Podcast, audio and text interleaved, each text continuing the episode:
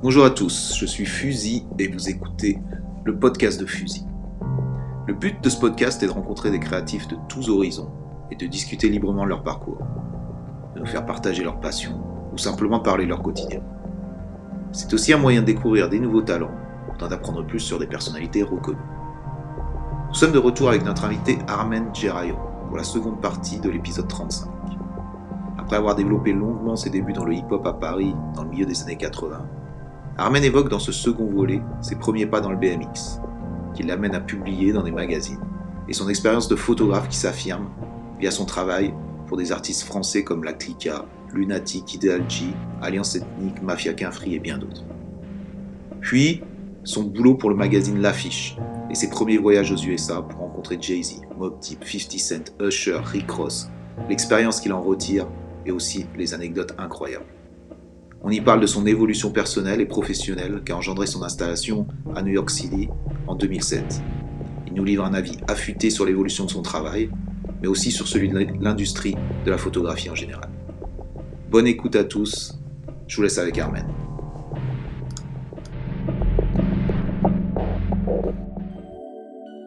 Ce nouvel épisode est soutenu par Aya, Aya H-I-Y-A, c'est un média indépendant qui essaie de faire bouger les lignes et de réunir les créateurs.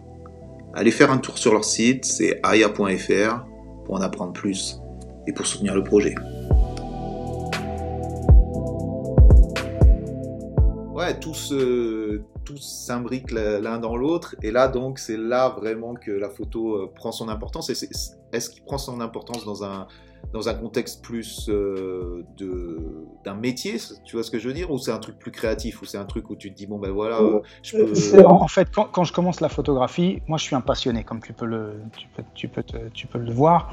Euh, j'ai toujours fait les choses par passion, donc forcément quand je commence la photo, ça devient une passion aussi, tu vois. Mais sans but de devenir un métier, parce que je ne sais pas ce que je veux en photographie. Pour l'instant, je prends mes potes qui font du BMX et il s'avère que mes photos sont publiées très vite. Donc j'ai une chance énorme. Mais par contre, c'est lié. C'est-à-dire que moi, mon truc, c'est plus une espèce de, mission que j'ai de faire vivre le BMX français à travers les magazines et d'être sûr qu'on soit représenté. Pas que mes photos soient de qualité ou artistiques. Tu comprends ce que je veux dire? C'est-à-dire qu'à l'époque, j'ai aucune notion de la photographie. J'ai jamais fait de photo de ma vie. Donc j'apprends ça sur le tas. Tu vois? Et t'as quoi comme matériel justement? Parce que techniquement, euh, tu. Alors, à l'époque, quand je commence la photo, j'ai mon, pote qui péta un Canon euh, AE1 à un touriste au Troca et qui me donne l'appareil, qui me dit Je sais que tu, commences la photo, tiens, prends ce boîtier. Euh, donc, du coup, je commence la photo avec ça. Ensuite, je me rends vite compte que j'ai pas vraiment envie de faire de la photo avec un appareil péta. Enfin, c'était un touriste, donc de toute façon, il allait rien m'arriver, mais c'était juste que j'avais besoin d'appareils plus adaptés au style de photographie que j'avais besoin de faire à l'époque. Et là, en fait, euh, mes parents m'aident à m'acheter mon premier appareil, qui était un Minolta X700. Et je, dessus, on achète un fisheye en, en occasion, un, un, objectif d'occasion, euh, fisheye 16 mm, parce qu'en fait, c'est ça qui est le plus utilisé dans ces sports-là. Et donc, je me mets à faire des photos ça. Donc en fait, j'ai deux, deux, deux, objectifs qui sont à 50 mm et un fisheye, c'est tout. Et je commence, la photo avec ça. Et puis en fait, euh, euh, au moment où je commence la photo, arrive la première guerre euh, en, Irak avec le père Bush. Et du coup, il y a une énorme crise monétaire dans le monde entier, y compris en France, qui fait que le, magazine s'arrête. Il n'est plus publié. Et donc là, je me retrouve à commencer à avoir commencé la photographie, à avoir été publié, à avoir une technique de base, ce qu'on appelle, mais j'ai plus rien pour me faire progresser. Donc je commence à shooter pour des magazines de, BMX étrangers, de 91 jusqu'à 93, début 94. Et début 94, en fait, j'ai un de mes potes avec qui je faisais du BMX, euh, qui s'appelle Olivier Rosset, qui lui euh, euh, vit en Suisse et manage un groupe de rap qui s'appelle Les Petits Boss et un autre groupe qui s'appelle Double Pacte, les grands frères des Petits Boss. Et il me dit j'ai besoin de photos, j'ai pas de photos, est-ce que tu peux me prendre des photos? Donc nous on se connaît à travers le BMX, donc je lui dis bien sûr, et je me mets à faire des photos d'eux. Et, euh, et c'est là que j'ai le déclic. Et qu'en fait, à ce même, au même moment, 93-94, c'est là où il y a toute cette nouvelle vague de rap qui commence à arriver. Et, euh, et, que je me dis que, tu vois, mes parents sont là, ils m'ont dit, ok, super la photo, super le BMX, mais, mais est-ce que tu crois que tu vas arriver à en vivre tu vois? C'est à quoi? T'as 24, 25 ans là? Ou 23 voilà, ouais, Exactement, j'ai 23, 24 ans. Et là, je me dis, euh, 91, j'ai 22 ans, donc euh, j'ai 23-24 ans. Et donc là, je me dis, ouais, est-ce que c'est, ça mon métier? Et puis je décide que ce soit ça mon métier. Et donc du fait, euh, en fait, ce qui se passe, c'est que j'ai quand même pas mal encore d'amis euh, qui traînent dans le hip-hop et tout.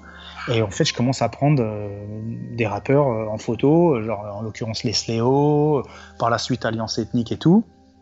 Et quand en fait j'arrive en maison de disque et qu'on me demande, est-ce que tu as un book? Mon book qui ressemble à rien parce qu'en fait euh, j'ai des photos de BMX, des photos d'hommes politiques parce que j'ai fait entre temps mon service militaire en tant qu'objecteur de conscience au ministère des Affaires sociales, dans le service audiovisuel où je fais des photos.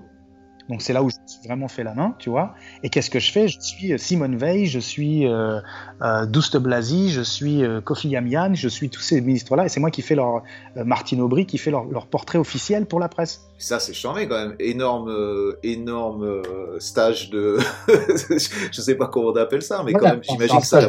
un stage de deux ans, mais si tu veux, c'est quand même loin du, on est loin du BMX et du hip-hop, tu vois. Bien sûr, mais j'imagine que ça t'a quand même énormément appris parce que parce que shooter un homme politique Ah, déjà, j'ai accès à du matériel qui est du matériel professionnel que je, dont je n'aurais jamais eu les moyens, de, que j'aurais jamais eu les moyens de me payer, tu vois.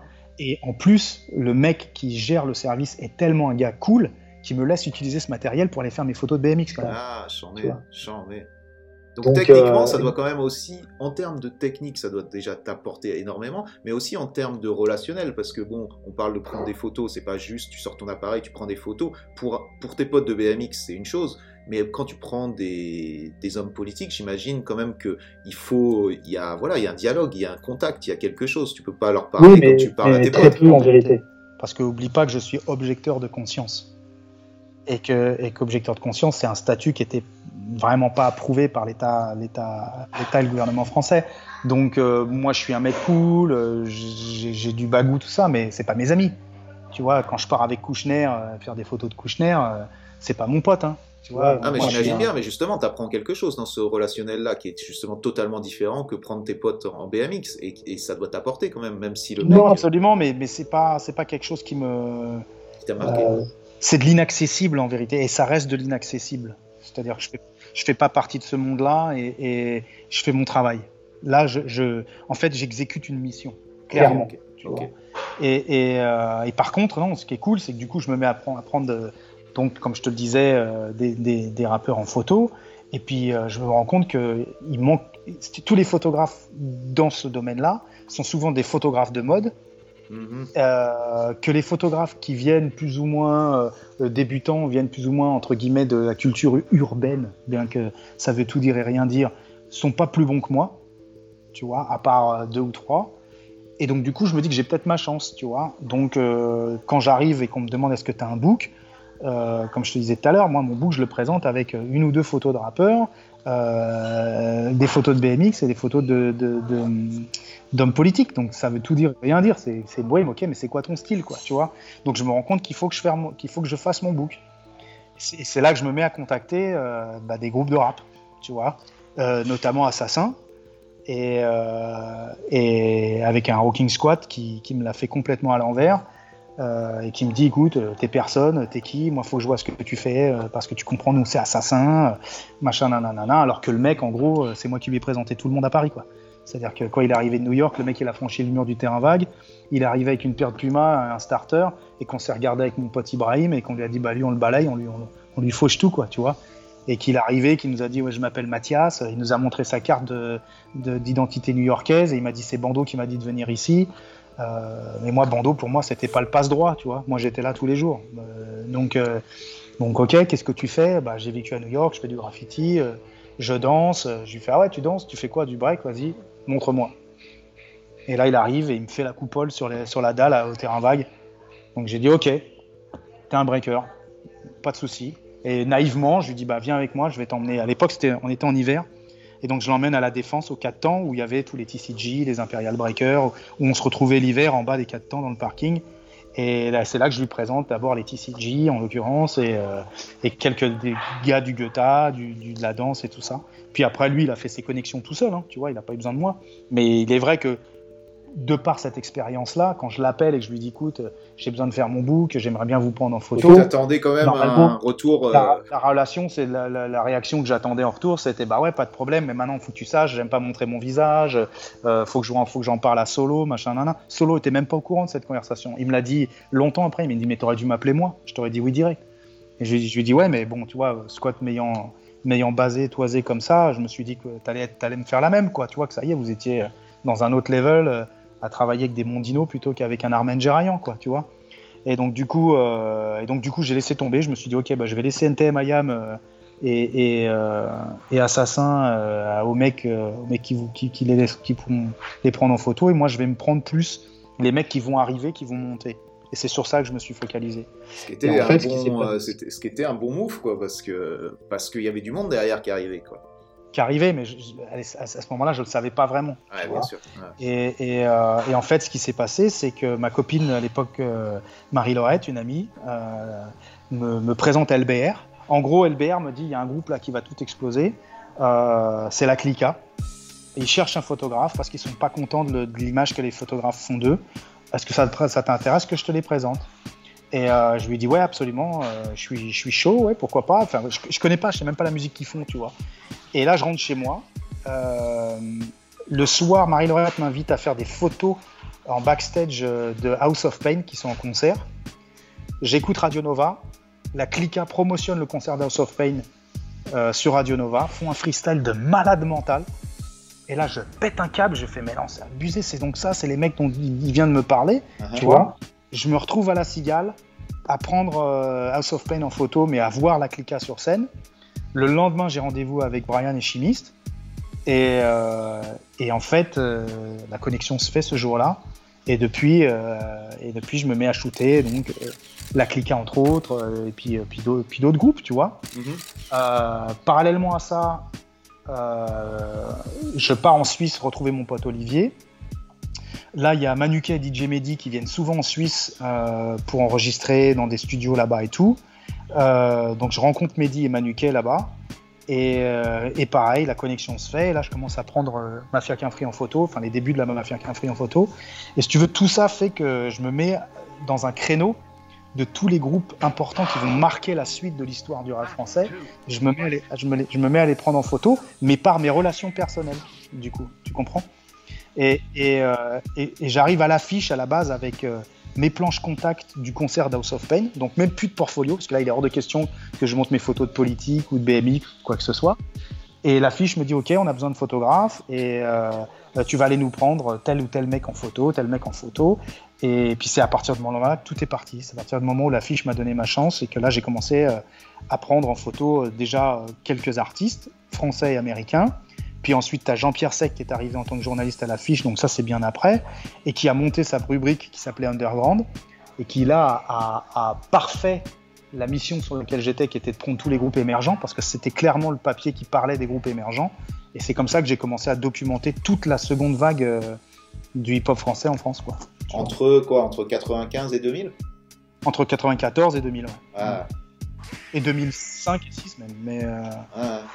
Et donc là, tu deviens vraiment un, pro un, professionnel euh, travaillant donc pour un journal. Donc là, j'imagine que tu apprends aussi euh, comment, comment ça fonctionne. Tu apprends ton métier durant ces, ces 6-7 ans euh, à travailler pour l'affiche. Ouais, ouais, bah ça va très vite. En fait, moi, j'ai eu beaucoup de chance. C'est-à-dire qu'il y avait quand même pas mal de photographes dans le, dans le milieu.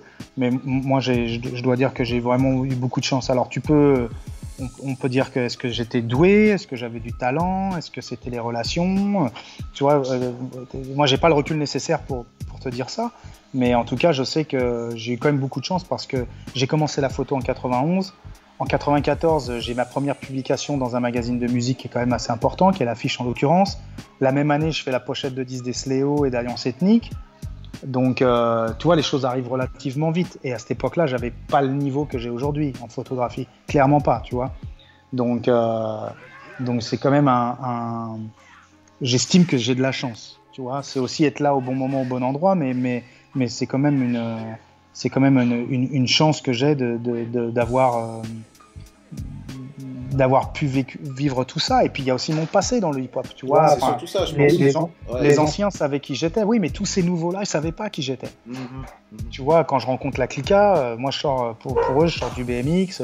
À l'époque, je crois que j'ai même des cheveux longs, alors que c'est la mode aujourd'hui dans la dans le ghetto. Moi, je les avais déjà en début des 91, quoi. Donc quand je suis en 91, on pense que, tu vois, ils m'appellent Highlander, les mecs. tu vois. Non, je capte bien. Donc toi, tu quand même, as toute cette légitimité. Quand tu dis que tu as eu de la chance, tu étais là au bon moment, mais quelque part, quand tu arrives à faire tes premières photos en 94, ça fait déjà 10 ans que tu côtoies le, milieu du hip-hop. Donc, euh, donc ça, fait ça, plus 10 ans. 82, 84, ça fait déjà 12 ans. Hein. Voilà, c'est ça. Donc que, tu es là-dedans, donc quelque part, euh, ta légitimité, elle, est là. Et puis quelque part, tu as quand même créé tout ce, tout ce réseau de ce, par tes amitiés avec ces gens-là. Mais eux, c'est un, nouveau réseau. Ouais, c'est une nouvelle génération. Euh, la Clica, c'est quand même euh, Arsenal, c'est quand même euh, c'est Brian, c'est Weno, c'est l'enfant de Colt un peu. Tu, comprends ce que je veux dire? C'est une génération différente. Chase, tous ces gars-là, le seul mec qui traîne avec eux de leur époque, qui est vraiment de la mienne, c'est Chris. Tu vois? Mais, mais, mais tous les autres, pour moi, c'est des petits, c'est des nouveaux. C'est moi le grand tout d'un coup, tu comprends? Ah ouais, clairement, Mais c'est là que je rencontre Chase, c'est là que je rencontre Brian, c'est là que, que, notre amitié se, se, se, fait, s'approfondit, tu vois. Ça restera mes potes jusqu'à encore aujourd'hui, tu vois. C'est mes, mes, mes, potes, tu vois. Euh, bah, euh, on, a parlé, par contre, j'ai eu Chaz ici, qui est, qui est donc lié aussi avec, euh, avec tous les gens que tu as ces derniers gens que tu as cités, et qui est, qui effectivement je sais pas, je sais pas pourquoi je te parle de ça. Je te dis juste que que Chaz était là et qui parlait de Brian et qui parlait de ces gens-là aussi. parce, que, lui, il a son histoire avec eux. Et moi, j'arrive à, une autre époque, tu vois, après le début de son histoire à lui, tu vois.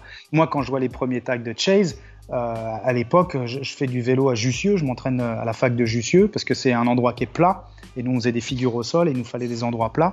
Et je vois des Chase partout, tu vois.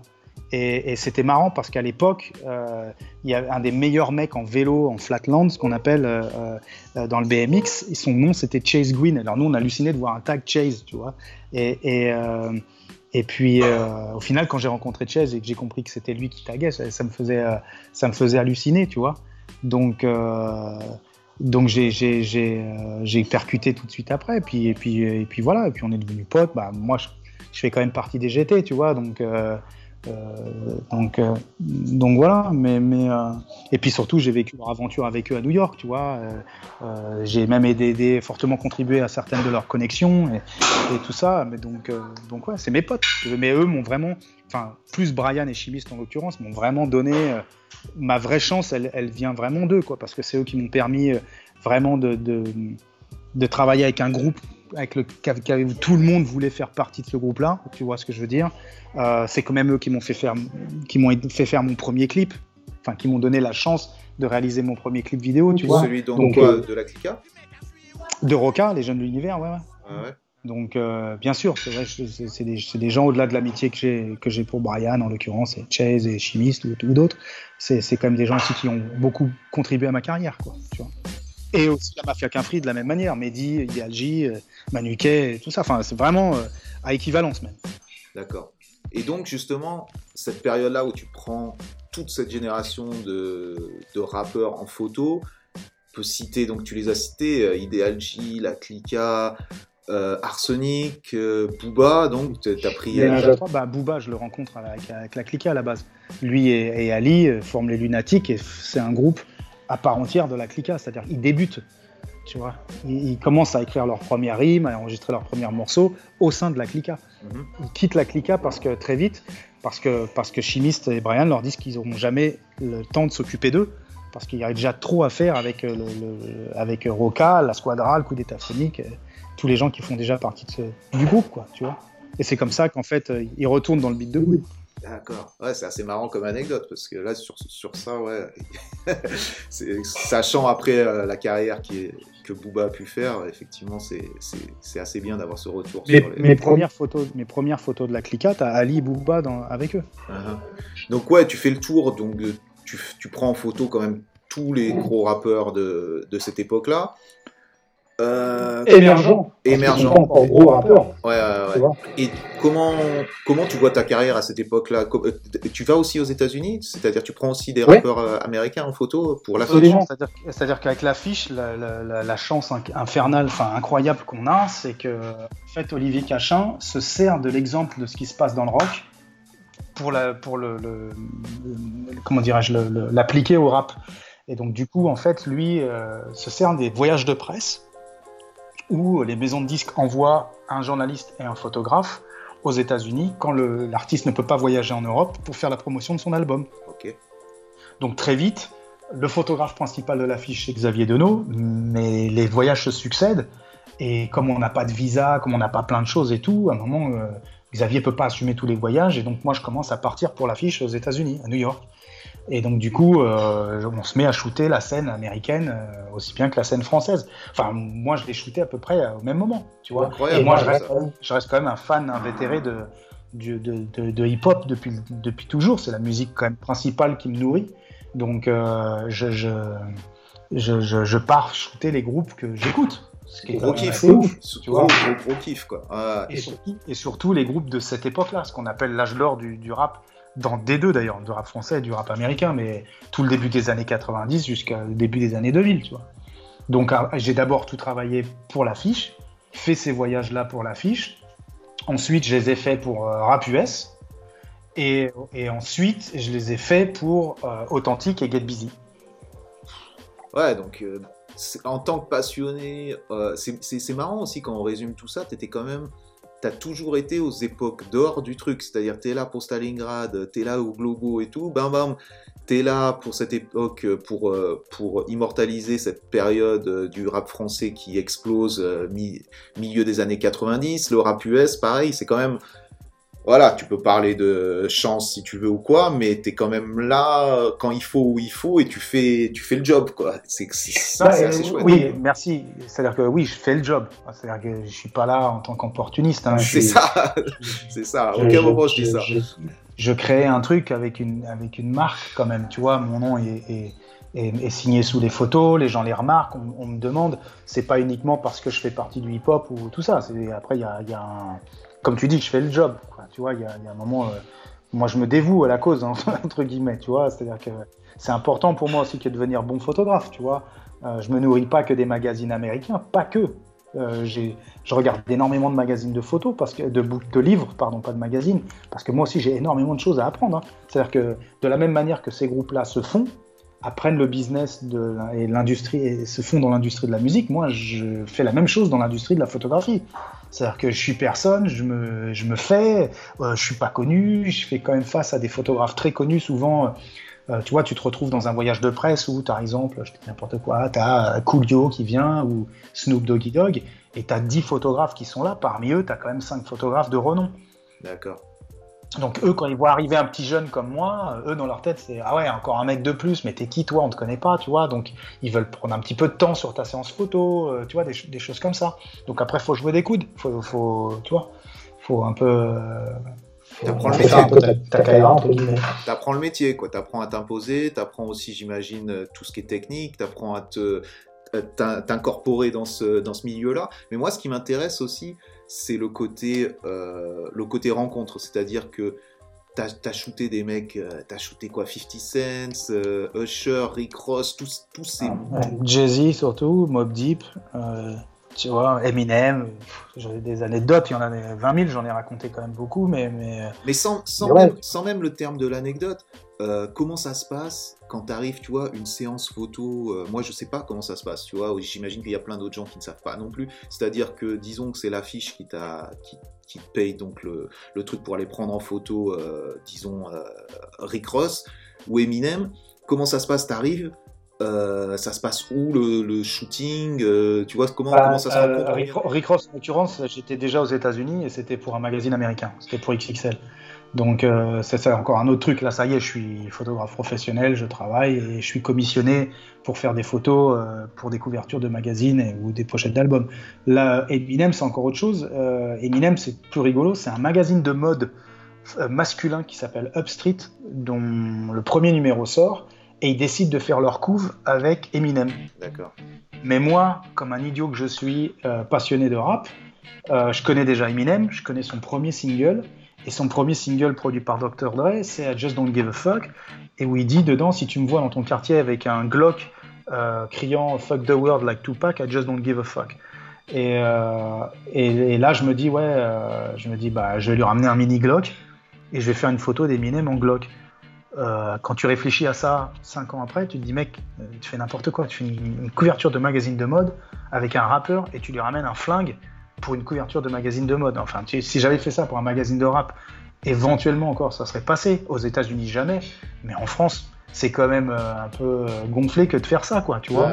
Et, moi, j'étais tellement fou dans, le, dans, dans, mon truc, dans ma matrice, que j'ai pas réfléchi à esthétiquement ce qu'il fallait que je délivre au magazine. Toujours est-il que, que, que j'arrive avec ce, cette réplica de Glock euh, euh, pour faire la photo d'Eminem. C'était un baby gun. Tu vois ce que c'est les baby guns, tu sais, avec les petites billes en plastique? Et lui, il hallucine parce que comme c'est en céramique, il a cru que c'était un vrai Glock, il a halluciné. Et puis bon, je lui, explique et tout, donc on fait le shoot, et après il me dit ouais mais moi je veux acheter ça, ça va être trop rama, comment, comment on peut faire? Et il se trouve que le mec, je le shootais à l'Holiday de République, et moi à l'époque j'habitais place de la République, à côté, et il y avait une armurerie en bas de chez moi qui vendait ça. Donc du coup, je le ramène lui, son manager et le tour manager dans le magasin. Les mecs achètent presque tout ce qu'il y avait, c'est-à-dire des mini Uzi, euh, des, il y avait des espèces de AK-47 avec des billes dedans à air compressé, des machins et tout. Et nous voilà dans l'Holiday Inn à se tirer dessus euh, avec les, gens de l'Holiday Inn qui glissaient sur les balles en plastique. Enfin bon, souvenir mémorable, tu vois. Et, euh, qui fait qu'après, euh, le manager, le management et le tour manager me disent euh, on a entendu parler des catacombes, on veut shooter la, prochaine couverture du, second, du second album d'Eminem là-bas et on, veut que ce soit toi qui fasses les photos. Malheureusement, ça s'est jamais fait, mais, mais c'était l'esprit qui, c'était ce qui devait se passer en l'occurrence. D'accord, ok. Mais, c'est aussi ça, c'est aussi ce qui m'a poussé à finir par déménager aux US, c'est de rater toutes ces opportunités-là. Et ça, tu l'es raté pour quelle raison? Parce que toi, tu penses parce que tu étais éloigné, parce que les mecs sont sur le kiff, sur le moment, mais après ils retournent, ils retournent à New York, t'es pas là et ils peuvent pas te contacter. Quoi? Et qu'à New York, tu as 20 000 photographes comme moi qui sont tout aussi bons que moi, si ce n'est meilleurs, et qui, et qui faisaient le job parfaitement. Et qui étaient sur place et qui étaient, euh, qui étaient sous la main. le dernier a un peu raison dans ce genre de, de truc. Exactement. Donc là, tu, en rencontre mémorable, tu as donc t'as Eminem, il y a personne d'autre qui t'a. J'imagine qu'il y a plein de gens qui t'ont marqué, mais j'imagine aussi qu'il y a plein de gens qui doivent être un peu froids. C'est un job pour eux aussi. Se faire prendre en photo, c'est pas non plus la fête. Il y a rien de, Mais jamais vraiment avec moi, parce que moi, tu sais, euh, c'est ce que je te disais tout à l'heure. J'ai tellement vécu le hip-hop, moi je m'habillais hip-hop de la tête aux pieds, si tu veux. Donc euh, tu faisais très vite la différence entre moi et les autres. C'est-à-dire que moi j'arrivais, les mecs qui regardaient mon look, ils avaient l'impression de voir un mec de chez eux, quoi. Tu vois. Donc euh, bon après j'étais pas renois c'est sûr, j'étais, je faisais très latinos à l'époque parce que j'avais ma pilosité, mes cheveux étaient très bruns, très noirs, tu vois, donc ils pouvaient me demander si j'étais pas autre chose. Mais, mais, mais, euh, mais au-delà de ça, moi je faisais mon job, j'avais du matos pro, euh, tu vois, je, savais éclairer, je faisais mes trucs, donc ils voyaient bien que j'étais pas un clown, quoi, tu vois. Puis j'arrivais pas en faisant bonjour les frères et sœurs, entre guillemets, tu vois, j'arrivais, j'étais, moi, j'étais vrai, je je cherchais pas à mentir, tu j'étais respectueux, mais j'étais pas, j'étais pas non plus dans le, léchage de boules de toi, t'es, une resta et je vais te prendre en photo. J'étais pas fan je me suis jamais comporté en tant que fan, même si j'étais fan de leur musique, mais, mais fan en tant que groupie, tu vois. C'est compliqué justement à trouver cette balance-là, parce que as, face à une star, à des stars de cette ampleur-là, il faut trouver le, juste milieu, tu vois. Donc toi, ton juste milieu, c'était juste d'être toi-même. Mais quelque part, tu vas être d'accord avec moi que t'es pas exactement toi-même quand t'es avec, quand es face à 50 Cent ou quand t'es face à, à Chris ou à tes potes, tu vois ce que je veux dire. Donc il faut quand même. Ben si. Ouais, toi tu. Bah, il faut il faut parce qu'au final, euh, c'est cette culture-là qui nous amène à nous voir à ce moment précis. C'est le fait que moi j'ai grandi dans le hip-hop, c'est le fait que lui fasse du rap qui fait que moi je deviens photographe, lui devient rappeur. Et c'est, il faut pas oublier un truc, moi je suis commissionné par un magazine. Donc moi, je, ma pression, elle n'est pas de rencontrer un artiste, elle est de faire une belle photo et que cette photo soit publiable. Donc j'ai jamais adapté une, position de groupie face à un mec, tu vois. Euh, parce que, parce que j'ai toujours eu ce, truc en tête de me dire il faut que je fasse le portrait qui marque et qui soit la couve du mag ou publiable et qu'on s'en souvienne. Moi, l'idée, c'était. J'étais pas bon graffiti artiste ou Goethe ou tout ça, mais j'avais cette culture-là de marquer. Tu, mm. comprends ce que je veux dire Et donc, du coup, ma photo, elle devenait comme un Goethe dans un magazine. C'est-à-dire que plus tu me voyais dans le mag parce que mes photos étaient bien, plus du coup, tu remarquais mon, travail. Et c'était ça qui m'importait en vérité. C'était d'être sûr que, mon travail soit remarqué. D'accord, ok. Trouver ta touche, trouver ton style ou imposer ton style plutôt.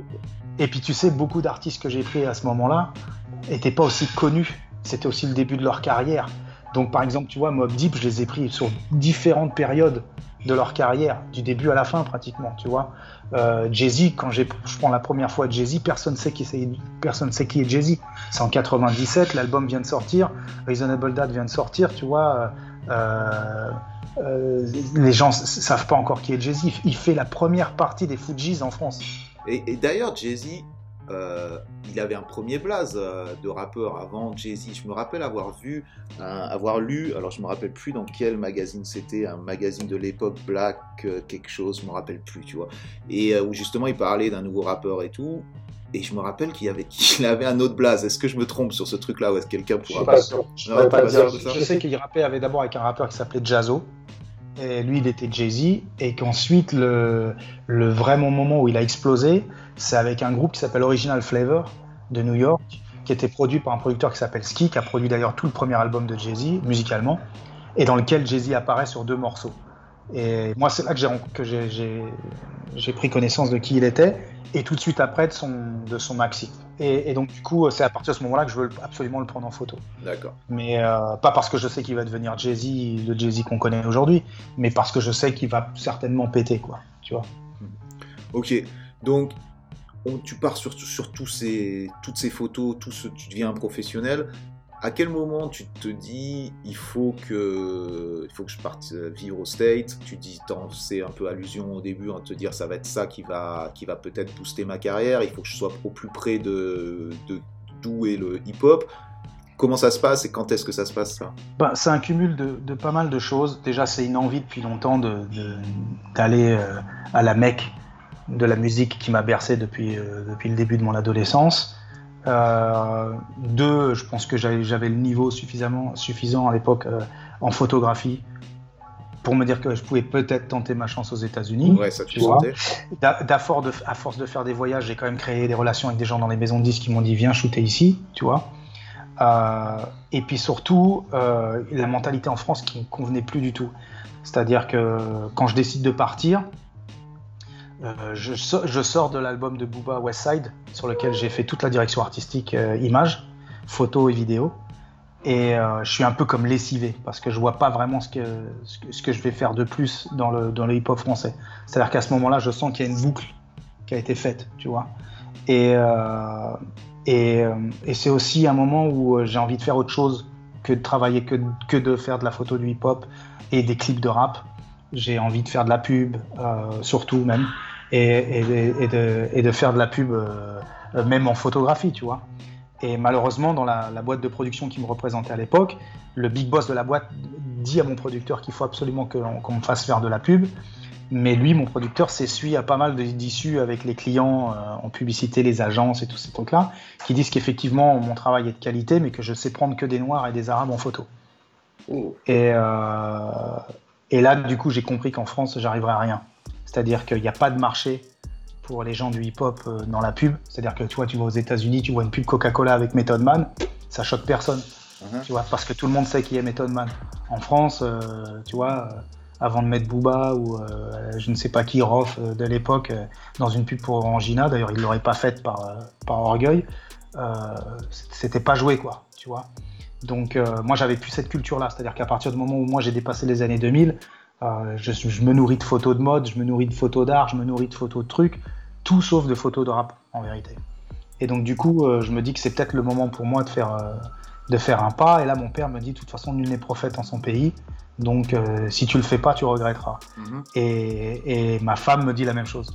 Elle me dit moi de toute façon je peux plus vivre à Paris cette mentalité de tirer les gens vers le bas et d'être négatif et tout moi c'est pas moi j'ai pas grandi comme ça elle elle est pas française ma femme et donc, du coup, euh, et donc, du coup, on décide de partir tous les deux, on se marie et six mois après, on déménage aux États-Unis. Malheureusement, j'arrive, euh, j'arrive aux États-Unis à une période assez critique, qui est euh, la deuxième crise monétaire mondiale. Tu vois. Donc c'est quoi, c'est quoi comme époque ça? C'est début 2008, 2007, c'est début 2007. Je pars en décembre 2006. Et d'ailleurs, je te reprends sur un truc quand tu me dis que tu as envie de, de, faire de la photo de pub. C'est quoi qui t'attire là-dedans? C'est c'est le côté. C'est ça que j'allais te dire. j'allais te dire, c'est la caillasse, c'est quoi Ouais, Parce que artistiquement, je vois pas. ouais, je, peux pas, je peux pas dire l'inverse. Non, mais c'est intéressant justement, ça fait partie. Je m'en fous de moi de prendre de, de faire des pubs pour Chocobn, hein, tu vois, c'est juste parce que je sais que c'est mille fois mieux payé que ce que je, que ce que je prends euh, à ce moment-là dans la photographie, euh, dans le hip-hop, tu vois. Et encore, moi, j'étais un des mecs les plus payés et le mieux payé dans ce genre-là. Alors ju- justement, c'est super intéressant. Moi, je, je- comme dans ce truc de mentalité française que tu disais, qui était assez, euh, assez dans, dans le rageux, un petit peu, toujours un peu à rabaisser un petit peu. T'as aussi cette notion-là où l'argent est un truc un peu quand même tabou, quoi. Et, euh, et tu l'as répété dans des interviews ou quoi. T'as beaucoup bossé aussi gratuitement pour pouvoir faire ton ton voilà te, apprendre tout avec tous ces rappeurs c'est- tu t'es pas fait des millions apprendre la clicar pour son premier pour son Mes premier parents truc m'ont dit, ils connaissaient des photographes, ils m'ont dit, tous les photographes, ça mettra 10 ans pour installer ta carrière. Mhm. Et moi, clairement, du moment où j'ai commencé au moment où j'ai pété, ça a mis 10 ans. d'accord Donc euh, ça veut pas dire que j'ai rien fait entre, ça veut juste dire qu'entre entre, tu payes un peu le prix de- d'avoir à te faire connaître, c'est-à-dire travailler gratuitement pour des magazines, euh, pour des artistes, shooter gratuitement pour les photos de presse ou pour certains albums de disques et des trucs comme ça, et faire payer que les frais techniques, c'est-à-dire les pellicules, le développement, le scan et tout ça. Et moi je suis passé par là, forcément. Donc à un moment quand tu te mets à gagner de l'argent et que les gens te regardent en disant que tu deviens trop cher, mec, euh, pense à toutes les années où je l'ai fait gratuitement pour toi, quoi, tu vois. Donc, euh, Donc tu arrives vraiment à ce, à ce niveau-là, et c'est aussi ça qui te fait te barrer, c'est que tu arrives à un, un moment où justement les mecs commencent à te dire t'es trop cher, donc quelles sont tes, tes options? C'est où tu continues rap français et tu vas pas, tu vas pas faire euh, beaucoup d'argent, et j'imagine qu'il y a d'autres gens qui arrivent derrière et qui sont exactement dans la même situation que tu étais toi il y a 10 ans, c'est-à-dire pouvoir le faire gratuitement. Donc, donc j'imagine. ce qui ça. clairement le cas aussi. Ouais, voilà. Donc, Donc, il y a ça, l'arrivée du numérique. et l'arrivée du numérique, parce que ça c'est important de parler aussi de la technique. T'étais toujours en, t'étais toujours donc en argentique. Là, on arrive, le numérique explose complètement le, les frais, le, le fait que c'est beaucoup plus facile à, à faire et qu'il y a plus de monde qui, qui, est, qui est sur la corde à linge, quoi. Donc là, tu, tu te dis bon. Il faut que je passe à un autre level. Ton autre level, tu te dis, c'est la pub. C'est euh, quoi les clips C'est quoi qui, qui peut faire que, que tu peux faire plus de caillasse? Ou alors c'est juste l'ampleur du travail et, et donc pour ça, C'est- pas les, pas les clips parce que pour gagner de l'argent dans le clip, Mhm. euh, ton salaire en tant que réalisateur, c'est un salaire de misère. Moi, la majorité du temps, j'ai remis mon salaire dans le clip parce qu'il me manquait de la lumière, de la pellicule ou des choses comme ça. Par contre, si ton clip est bien et qu'il passe en télé, c'est là où tu fais de l'argent parce que t'as les, t'as la SACEM. Donc ça, ça c'était très intéressant, par exemple, tu vois. Mais, mais la pub, c'est un truc qui est complètement différent parce que la pub, tu travailles sur des budgets. Si tu fais une pub pour Renault, Citroën ou, euh, ou euh, même le café euh, carte d'or ou ce que tu veux, les budgets de pub, c'est plus les mêmes choses. Tu vois, c'est là on parle de, on parle de millions de- de- d'euros. Nous, tu vois, on faisait des clips à 60 000 euros, donc on est loin du million d'euros. Tu vois. Donc moi, je savais que de toute façon en France, il n'y aurait pas de clip à équivalence de ce qu'il y a aux États-Unis où les mecs mettaient des 350 000, 500, 500 000 dollars dans leurs clips. Nous, quand on avait 80 000, euh, on, pétait le champagne, tu vois. Donc, euh, et, puis, et, puis, tu te rends compte aussi de- du frein que ça met dans ta, dans ta recherche créative. C'est-à-dire qu'il y a des choses que tu voudrais faire qui ne peuvent pas se faire parce que tu as besoin de matériel qui coûte cher. Donc euh, le numérique n'en est pas au point où il en est aujourd'hui, donc euh, forcément c'est pareil, c'est-à-dire que si aujourd'hui tout, a été coupé par deux, à cette époque-là c'est pas le cas. Tu vois, tu veux une grue, ça coûte je sais pas combien, tu veux euh, un truc, ça coûte je sais pas combien, c'est des, techniciens, en France les techniciens ça coûte très cher parce qu'il y a des charges sociales, donc tout de suite ton, budget il, quadruple et dans le rap t'as pas ça, tu vois, puis les maisons de disques l'auraient jamais donné, parce qu'à l'époque le rap c'est pas la musique favorite des Français. On n'est pas, en 2021 là, tu vois. Donc, euh, donc tout, j'essuie tout ça, moi, en vérité. Euh, L'arrivée du numérique, effectivement, tu, tu l'as très bien décrit, euh, fait qu'il y a beaucoup de gens qui, qui se mettent à faire de la photo. euh, que moi, par exemple, à l'époque, je retouchais pas mes photos, je travaillais avec des retoucheurs. Tous les nouveaux photographes sont aussi graphistes, donc aussi retoucheurs. Bien sûr. Donc, si tu veux, tu veux, il y a des étapes qui sautent où moi, il faut que je m'adapte générationnellement à ce qui se fait euh, à ce moment-là, tu vois. la vérité, c'est qu'aussi, moi, il y a des gens qui pompent mon travail de malade mental, mon style de malade mental, et qui chargent beaucoup moins que moi à cette, à période précise, tu vois. Donc, moi, il faut que je fasse ça, face à ça. Donc, comment tu veux que je le, fasse sans être frustré à ce moment-là Tu vois, tu es obligé un peu de te battre et de dire, hé les mecs, qu'est-ce que vous faites quoi? Vous, voulez travailler avec lui en, prétendant qu'il fait la même chose que moi, mais, mais c'est pas le cas. Tu vois ça, je pense que ça arrive à tous les artistes, c'est-à-dire pas à tous les artistes, mais si tu es un peu successful, quelque part c'est une, c'est une reconnaissance. C'est une reconnaissance, sauf que quand tu as le nez dans le guidon, tu la vois pas comme une reconnaissance. Tu, quand les gens commencent à te copier, commencent à charger moins, commencent que les mêmes les, les maisons de disques ou peu importe qui, qui sont eux tes, tes clients, c'est les providers qui vont te payer, ne voient même plus la différence entre le copieur et toi, effectivement, il y a une frustration. Mais en même temps, c'est une reconnaissance. Ça veut dire que tu as réussi, que tu as imposé ton style, celui dont tu étais en train de parler, de ton image, de ton, de ton tag. Maintenant, euh, effectivement, ça peut être frustrant et ça peut être aussi, ça a été pour toi le moment où il faut aller plus haut, casser le, plafond de verre, step up et, trouver un autre marché. Et pour toi, ça a été donc les États-Unis. Comment, comment, c'est pas facile par contre, c'est encore un nouveau challenge pour toi parce que tu es arrivé à un certain niveau. Maintenant, j'imagine que tu arrives au state, t'es pas, t'es pas accueilli comme, euh, comme le sauveur, quoi. Donc il faut que tu repartes quelque part de zéro, non? C'est exactement ça. Bah, tu, tu, le décris très bien. C'est-à-dire que j'ai pas, j'ai pas d'autre réponse à te donner que tout ce que tu viens de dire, parce que c'est, exactement le cheminement. C'est-à-dire que j'arrive aux US, euh, on est dans l'ère du téléchargement illégal, euh, du fait qu'il n'y ait plus de CD, plus de support musical que du MP3. Donc tous les gens que tous les gens que je connais en maison de disques s'en vont. Euh, partent pour la plupart dans le cinéma, dans la production de séries télévisées ou dans ce qu'on appelle le, le, placement de produits. Donc du coup, moi, je suis obligé de recréer tout mon réseau en maison de disques, de gens que je ne connais pas, de gens qui ne me connaissent pas, et, euh, et surtout de, de, trouver les artistes avec lesquels je peux travailler, qui eux vont m'aider à travailler avec d'autres artistes. Mhm. Et, euh, en l'occurrence, à ce moment-là, la seule personne qui m'a vraiment aidé, c'est un artiste qui s'appelle Ryan Leslie, que j'avais rencontré à Paris, euh, notamment avec Booba, et qui produisait une artiste qui s'appelait Cassie à l'époque, et euh, qui lui a tout de suite senti qu'il y avait une, alchimie entre lui et moi, la vision, l'ouverture culturelle sur la mode et tous ces trucs-là, et qui a tout de suite voulu travailler avec moi. Et c'est lui, en fait, qui, m'a commencé à me présenter aux artistes euh, qui m'ont permis de travailler comme Jim Jones, euh, euh, etc. par rapport à d'autres artistes plus indépendants ou, ou, plus confirmés comme Mob Deep, moi j'avais déjà créé des relations avec eux. C'est-à-dire que, en fait, quand moi je pars avec les magazines, Mob Deep, ça a toujours été le groupe que je voulais prendre en photo, qui était numéro un, top de la liste. Tu pouvais mettre qui tu voulais, c'était Mob Deep. Et, donc, du coup, moi, j'ai vraiment commencer à, recréer des relations avec des groupes satellites à, Mob Deep ou des rappeurs issus de Queensbridge. Et donc, si tu veux, en fait, ce qui s'est passé, c'est que quand Chase et Greg sont partis vivre à New York, moi, je partais souvent à New York pour l'affiche, mais des fois, l'affiche t'envoyait deux, trois jours. Et du coup, moi, c'était pas assez long pour ramener ce qu'on appelle de la matière. Donc, je restais évidemment chez Chase et Greg. Et à ce moment-là, ce que je faisais, c'est que je contactais les artistes en direct, je les prenais en photo pour les magazines, et ça permettait aussi à Chase et à Greg de se connecter avec eux pour pouvoir travailler avec eux sur le Green Team, sur les, sur les vêtements ou sur la musique quand Chase faisait des sons euh, par la suite. Et puis en fait, nous, on avait assez installé une relation comme ça, euh, comment dirais-je, d'échange entre guillemets. Par, par exemple, c'est-à-dire que si moi je connaissais un artiste et que j'avais la, connexion à un artiste, euh, si Chase avait par exemple un autre artiste, pour Chase aussi, ça lui rapportait de la crédibilité que de me présenter à cet artiste-là pour qu'il ait un artiste dans un magazine, un article dans un magazine. Ça a été le cas pour Saigon, euh, qui travaillait déjà avec Chase. Et par exemple, moi, je lui ai présenté Littles, euh, qui lui a présenté Mob Deep et avec lesquels il a fini par travailler. Tu vois, enfin, ça a été souvent des échanges comme ça, mais ça se faisait très naturellement. Il n'y avait rien de calculé, tu vois. Mais, euh, mais si je dois te le décrire, c'est en fait comme ça.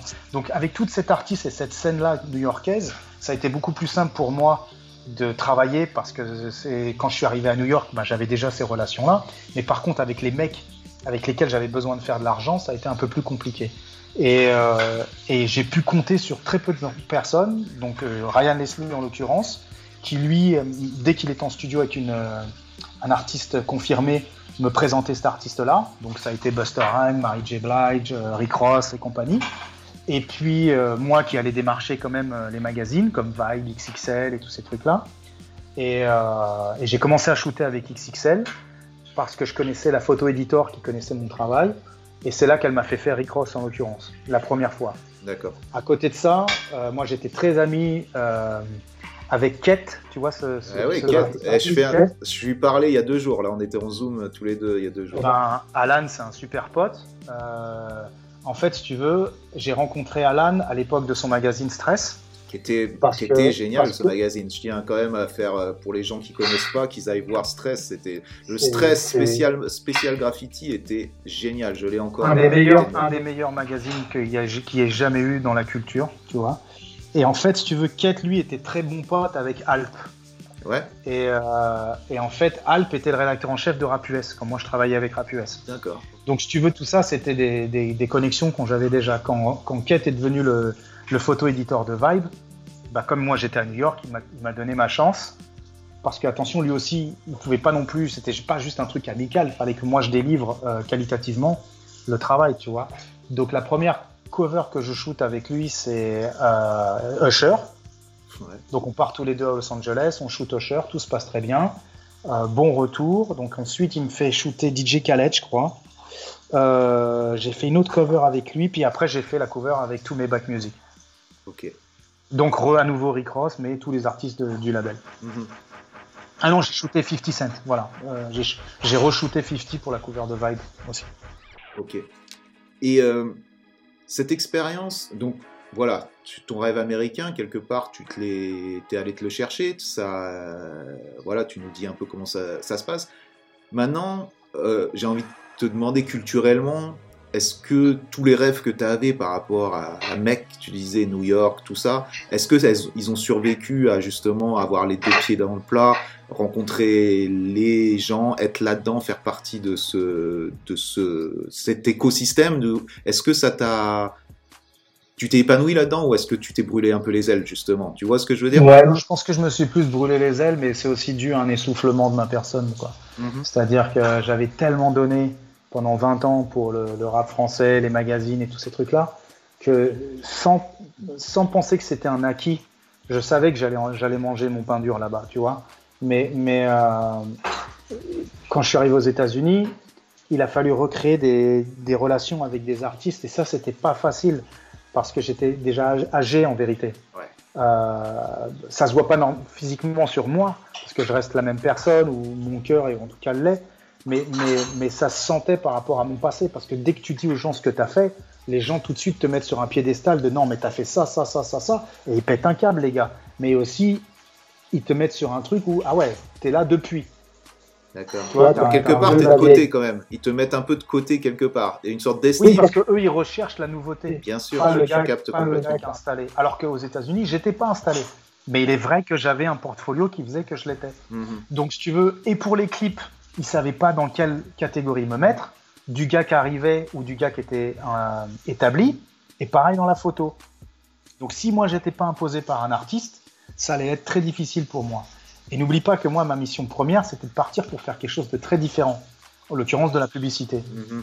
Travailler dans la beauté, dans le luxe, euh, dans la mode et tous ces trucs-là. Chose que j'ai réussi à faire à New York, que j'aurais jamais réussi à faire à, en France, tu vois. Ouais, parce que tu as fait, as fait des trucs pour Armani, tu as fait des trucs euh, Van Cleef euh, and Apples, tu as, fait des, as fait des trucs pour des. Pour des, voilà, ça, ça, ça s'est fait quand même, ça s'est concrétisé. Quelqu'un qui vient de la culture hip-hop avoue que c'est quand même euh, une révolution. C'est pour ça que je te le dis, c'est pour ça que je le souligne et que je le, fais, je le souligne aussi à, mes auditeurs. Pour que, tu vois, quelque part, on voit aussi la progression, on voit, tu dis, tu t'es brûlé les ailes, mais quelque part, euh, voilà, ton but c'était, tu nous en parlais au début, c'était de faire ça. Voilà, le résultat, le résultat y est aussi quoi. Donc il y a quand même un aboutissement dans tout ça qui est, qui, marche quoi, non? Qui est positif. Ouais, après qui marche à, une certaine mesure, c'est-à-dire que moi l'idée c'était de faire ça plus souvent et ça n'a pas toujours été facile. Euh, soit parce que la catégorie dans laquelle je m'étais mise une fois de plus n'était pas une catégorie qui était propre à la culture américaine, C'est-à-dire que moi, j'étais parti aux États-Unis pour bosser dans la pub, mais les pubs aux États-Unis, c'est des, pubs, des pubs euh, dans l'alimentaire. Ouais, c'est. Pour, pour les assurances. T'as pas de pub dans le luxe. Tu vois, par exemple, quand nous, on voit Carte Noire, euh, quel est le truc du café, c'est une pub de luxe en France. Euh, le café aux États-Unis, euh, c'est un, c'est un cow-boy qui, qui, est dans son 4x4 et, qui, fait, qui rentre ses vaches dans, dans son enclos. Donc euh, moi j'étais loin de ça culturellement, si tu veux. Donc ça n'a pas été facile non plus que d'arriver dans la pub. Il fallait que mes clients soient toujours des clients européens. Donc c'était un peu compliqué parce que j'étais le français établi aux États-Unis, mais qui en même temps faisait appel à des clients européens qui devaient tourner leurs films aux États-Unis. C'est pas tous les jours, tu vois. Donc je me suis encore tiré un peu une balle dans le pied parce que euh, c'était très difficile de, de, me vendre aux US. Tu vois. Je comprends parfaitement ce truc-là et quelque part, ça, ça montre quand même l'importance des étiquettes quelque part. Tu vois ce que je veux dire? Il y a toujours une étiquette, tu, même si. Et puis il y a toujours cet état d'esprit aussi où les gens te voient d'une manière et toi, dans ta tête, tu as autre chose. Tu vois ce que je veux dire? C'est-à-dire que les gens vont vouloir. Armen, ce que je te disais tout à l'heure, tu vois. Euh, nous, on a vécu le hip-hop tellement à 100% dans la manière de même de nous habiller, tu vois, qu'au début des années 2000, j'aurais dû faire un pas j'aurais dû dire ok, le hip-hop, tu l'as vécu, c'est en toi, c'est dans ton, c'est dans ton ADN entre guillemets. Maintenant, il faut que tu t'adaptes et que tu mûrisses ton look face à un certain type de client. Et quand je suis arrivé aux États-Unis, j'étais encore trop ma tête dans le rap new-yorkais, euh, à m'habiller avec des baggy, des Timberland, des Air Force One, euh, des casquettes et des machins. Et, ça, ça a été très préjudiciable par rapport à mon travail parce qu'en vérité, à partir du moment où toi tu veux commencer à travailler dans la publicité, les gens ils s'attendent pas à avoir débarqué un Zoulou entre guillemets quoi, tu vois. Et moi dans ma tête j'avais pas un look de Zoulou, je, vivais l'état d'esprit dans lequel j'évoluais. C'était ça tous les jours. Tu comprends ce que je veux dire? Donc certes aujourd'hui je vois des photos de moi habillé dans le, les années, le début des années 2000, je me dis mais t'es un clown, comment t'as pu t'habiller comme ça? C'est sérieux, c'est n'importe quoi, tu vois. Sauf que ça, je me rends compte que de la même manière que d'avoir une étiquette sur le fond, ça a été préjudiciable dans ma carrière. C'est ça que je voulais te dire tout à l'heure dans ma manière d'être entier. C'est-à-dire que moi, quand je fais un truc par passion, je le fais à fond. À, défaut de ne pas forcément voir à côté ce qui pourrait euh, euh, être euh, déficient à, ma progression professionnelle. Et ça, ça l'a clairement. Le look, ça l'a clairement été, par exemple, tu vois. Ben oui, tu t'es mis dans une box, tu t'es mis dans, un, dans une boîte directement. Ça paraît logique maintenant avec 20 ans de recul, c'est sûr que tu te dis oui, oui, j'ai été con, mais bon, c'est comme ça aussi que tu apprends quoi. C'est comme un rocker qui s'habille avec un blouson en cuir, une paire de Sandiag et, et, et, qu'il a forcément payé le jour où il a été chercher du travail euh, dans un magasin où les mecs lui ont dit T'es un loupard, casse-toi avec ton 103 SP et retourne chez Watt, toi. C'est la même chose. Sauf que, sauf que, sauf que moi, j'aurais dû avoir l'intelligence et la vision de me dire que c'était fallait que ça s'arrête. Il, fallait que je, tourne la page.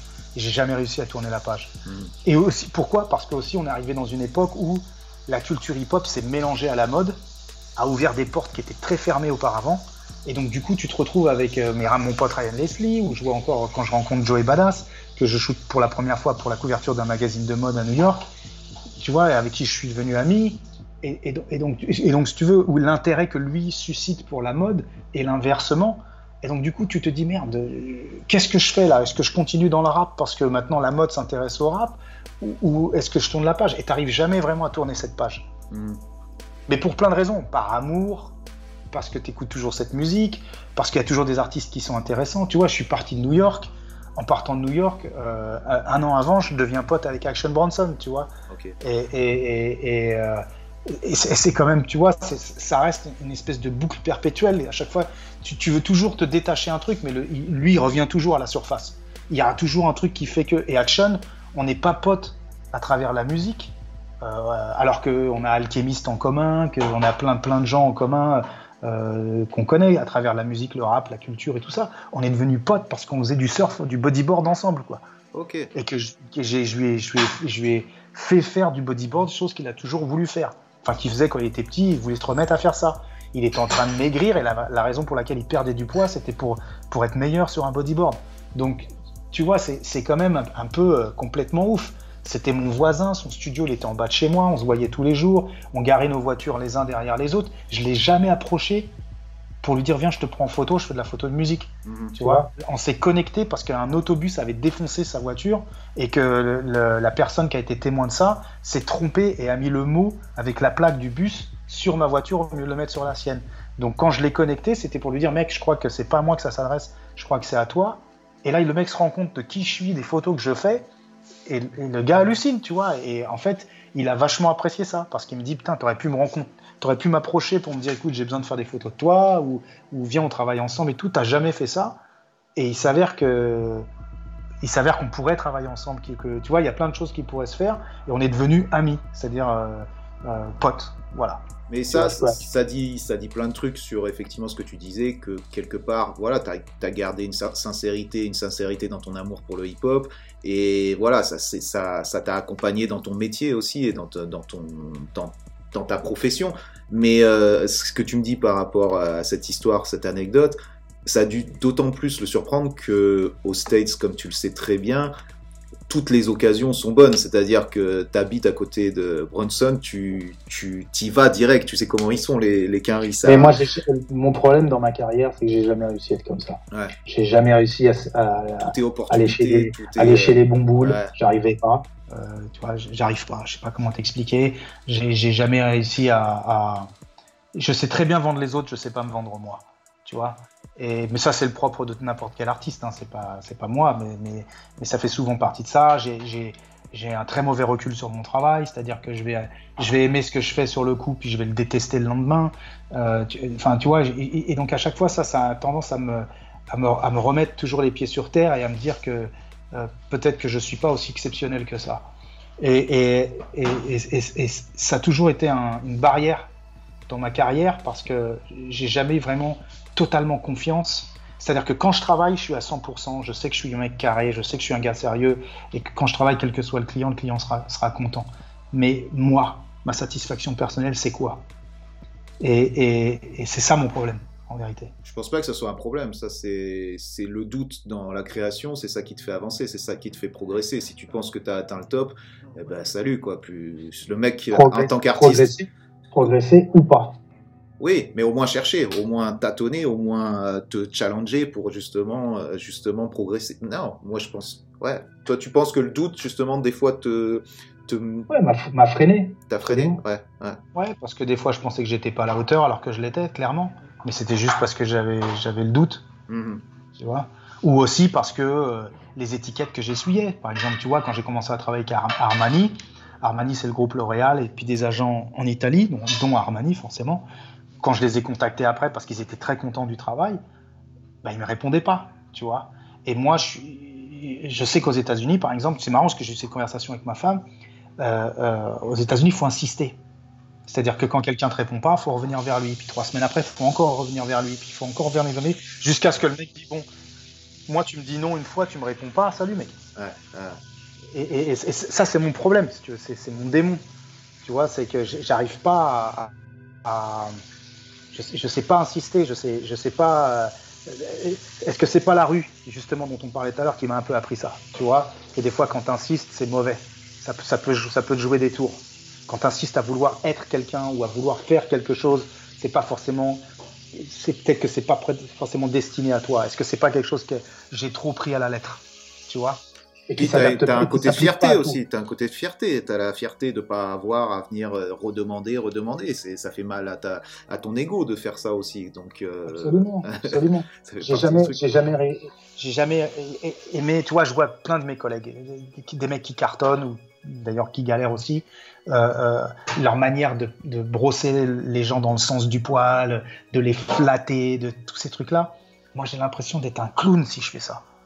Mais, mais, mais je, je trouverais même pas les mots. C'est-à-dire que je n'aurais même pas le langage euh, euh, euh, approprié pour pouvoir faire ce genre de truc parce que je, je, je serais trop. euh, ça sentira trop faux, si tu veux. Tu vois? Bon, ben ça c'est plus euh, c'est c'est plus à ton honneur. hein. Après euh, après voilà, faut, faut Ouais, savoir- mais au final, c'est à mon déshonneur aussi parce que ça m'a foutu des bâtons dans les roues dans plein de choses. Tu vois, si j'avais été plus, euh, euh, si j'avais su flatter les gens, bah, peut-être que les gens auraient- m'auraient donné plus de travail parce que malgré tout, c'est le propre d'un artiste, c'est de flatter son ego. Tu vois, s'il y a des artistes avec lesquels je travaille plus aujourd'hui, c'est parce que je suis devenu trop pote avec eux et que j'ai arrêté de flatter leur ego, entre guillemets. C'est-à-dire, euh, tu peux pas tout le temps dire à ton ami, t'es le meilleur rappeur. Ou ouais, là, ce son-là que tu viens de faire, il surtue sa mère quand tu sais que le son, il est pas ouf. Et mais ça, c'est pas ton ami si tu lui mens justement pour juste le flatter. C'est pas ton ami. toi, tu penses que toi, tu penses que si, mais lui, non, en vérité. Ah, oui, si tu as besoin de ça pour le garder, pour garder ton, son, son amitié, c'est que c'est pas ton ami. tu le connais, il rappelle même pas. Euh, ça pique. Euh, que le gars est capable de savoir et faire la différence entre qui est l'ami et qui a le conseil euh, vrai, tu vois bah ça c'est dur. Bon, ça, ça arrive dans la musique, mais ça arrive dans tout. Ça arrive dans la vie, c'est juste là. Là, je te parle de flatter des gens, c'est flatter tes clients de la même manière, tu vois. L'agence, c'est la meilleure agence. Que... De toute façon, ils le savent très bien, ils n'ont pas besoin de toi pour que tu leur dises, tu vois. Donc, euh, donc ouais, bref, je sais pas, c'est un peu une position qui a été très difficile pour moi d'admettre, de, et ça n'a pas toujours été euh, bénéfique à ma carrière. Maintenant, effectivement, comme tu le dis et, et comme tu l'as souligné, j'ai fait des choses que j'avais en tête, que je voulais faire, que j'ai réussi à faire. Et c'est des choses que je me suis, dont je me suis donné les moyens de faire ou qu'on m'a aidé à faire. Parce que j'ai des producteurs aussi derrière tout ça. Je ne fais pas toutes les choses tout seul, tu vois. Mais, mais c'est des choses que j'aurais jamais réussi à faire en France, par exemple, tu vois. Ouais, donc vraiment, il y, a, vraiment euh, ce move, ce changement de vie, il t'a été, euh, il t'a apporté quelque chose. À la fin, euh, à la fin, tu peux dire voilà, j'ai bien fait de le faire. Clairement, J'aurais rien du tout de ce que j'ai pu faire aux États-Unis. Juste, on est arrivé à des époques complètement euh, différentes. Je pense que si j'étais arrivé aux États-Unis, tu vois, Chase et Greg m'ont dit souvent, tu aurais dû venir avec nous à l'époque où nous on est venus. Et c'est une réalité, parce que c'est là où le rap a vraiment pris une dimension complètement différente aux États-Unis. C'était 2001, Effectivement, quelque chose comme ça? 2001, 2002, non? Non, eux sont partis au début 2000. 2000. Fin 99, début, début 2000. Et en fait, en fait euh, euh, il est vrai que j'aurais dû partir à ce moment-là, mais si j'étais parti à ce moment-là, j'aurais pas rencontré ma femme. Voilà, euh, tout est, tout histoire de. Chaque choix t'amène dans une direction qui fait que tu es ce que tu es aujourd'hui. Ta, ta, vie, elle est écrite. Hein. Donc, et toi, tu, tu continues à l'écrire, mais malgré tout, elle est un peu écrite. C'est-à-dire que tu jongles avec les lignes qui sont écrites de ta vie, tu vois. Donc, euh, ouais, effectivement, j'aurais dû partir plus tôt. mais est-ce que est-ce que ça aurait changé grand chose Ouais, je pense pas non plus. Est-ce que ça aurait pas été reculé pour mieux sauter? Parce que de toute façon, euh, l'industrie de la musique a été affectée à un moment ou un autre de la même manière. Les gens qui faisaient beaucoup d'argent avant que je vienne aux États-Unis ont arrêté d'en faire au moment où je suis arrivé aux États-Unis. Donc ça m'aurait affecté de la même manière dans le même métier. Tu comprends ce que je veux dire? C'est-à-dire qu'à part les, les restas, euh, les mecs qui faisaient des clips, ben, ils avaient les mêmes budgets qu'on me donnait à moi. Ok. Donc au final, euh, tu as beaucoup de mecs qui ont arrêté de faire des clips parce qu'il n'y avait plus d'argent. Alors que moi, il fallait que je continue à en faire, pas uniquement pour vivre et, faire de l'argent, mais parce que j'avais tout à recommencer dans, ma carrière en US. Ouais, ouais, Donc, donc je suis forcément, je suis passé par des clips euh, à petit budget, par euh, des photos où il a fallu que je rebosse pour pas grand chose, tu vois. Mais, mais je l'ai fait, je fait volontiers avec des gens que j'aimais, tu vois. c'est sûr que quand tu as des mecs comme Twin Gambino qui t'appellent pour dire j'ai la pochette de mon album, est-ce que tu veux la shooter? Euh, bah, ça, Tu vas pas dire non à un mec que, tu connais déjà, avec qui tu as bossé dans le passé, avec qui toi tu as tout fait pour shooter euh, Mob Deep, les gens autour de lui, et puis tout d'un coup te la péter, lui dire bah non mec aujourd'hui t'as vu moi je prends temps pour, euh, pour faire une pochette de disque, tu vois. Tu lui dis oui.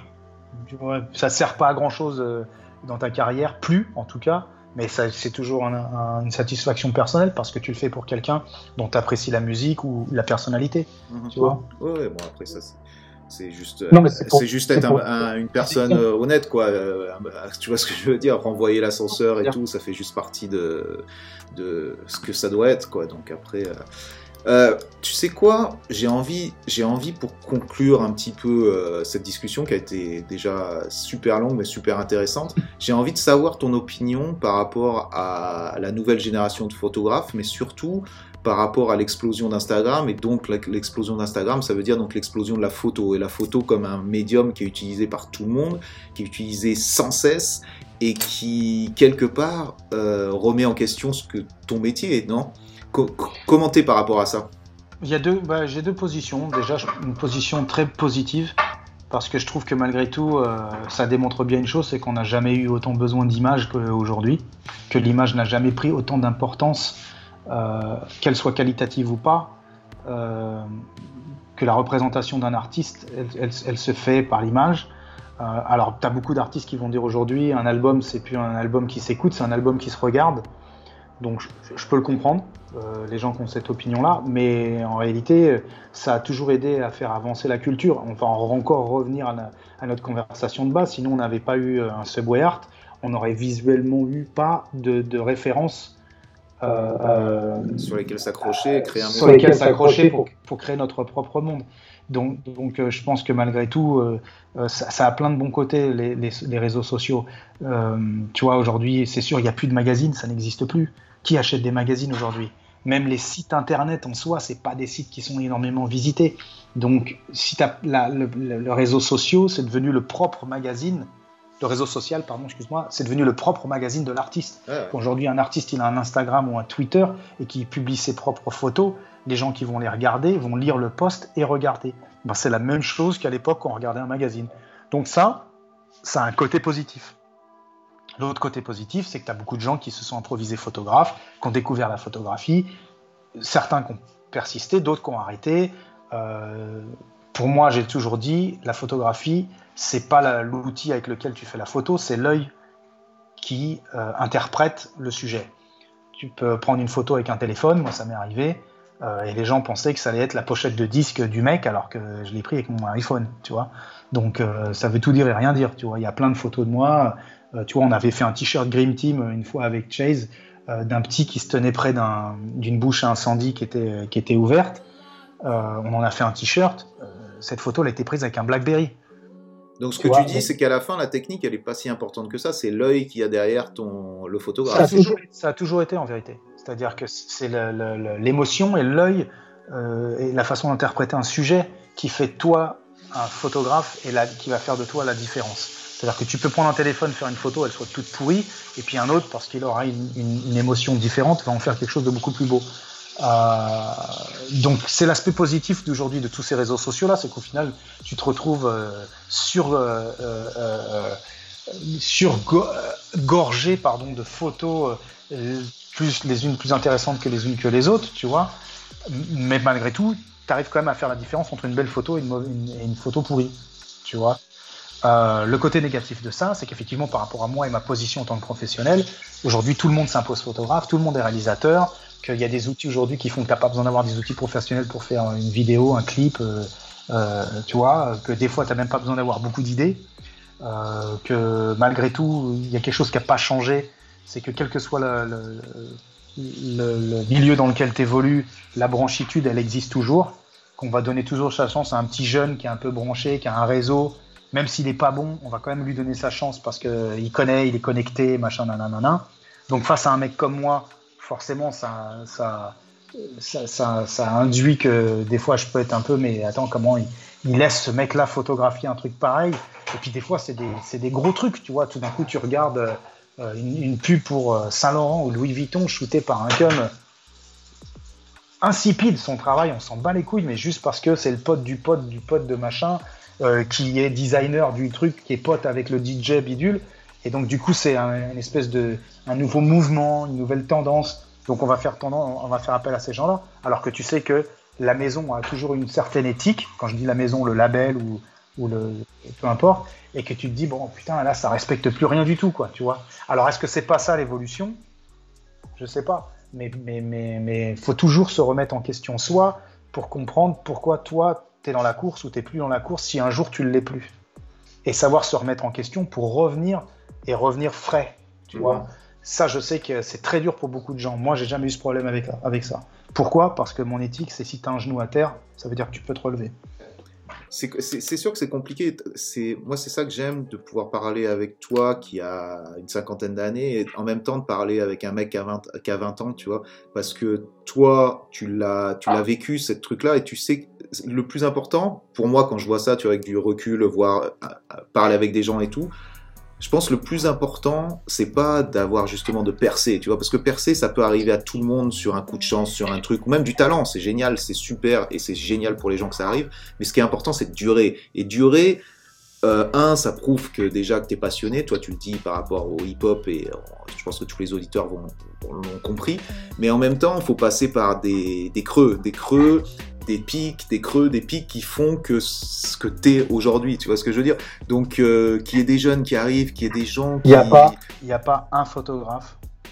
Ça, c'est le, Dans les conférences que j'ai données à travers ma carrière ou quoi, quand on m'a demandé de faire des conférences, tous les gens m'ont posé des questions et je leur ai toujours dit il faut savoir que dans ce métier, faut accepter la réussite comme la défaite parce qu'elle fait partie du cursus professionnel.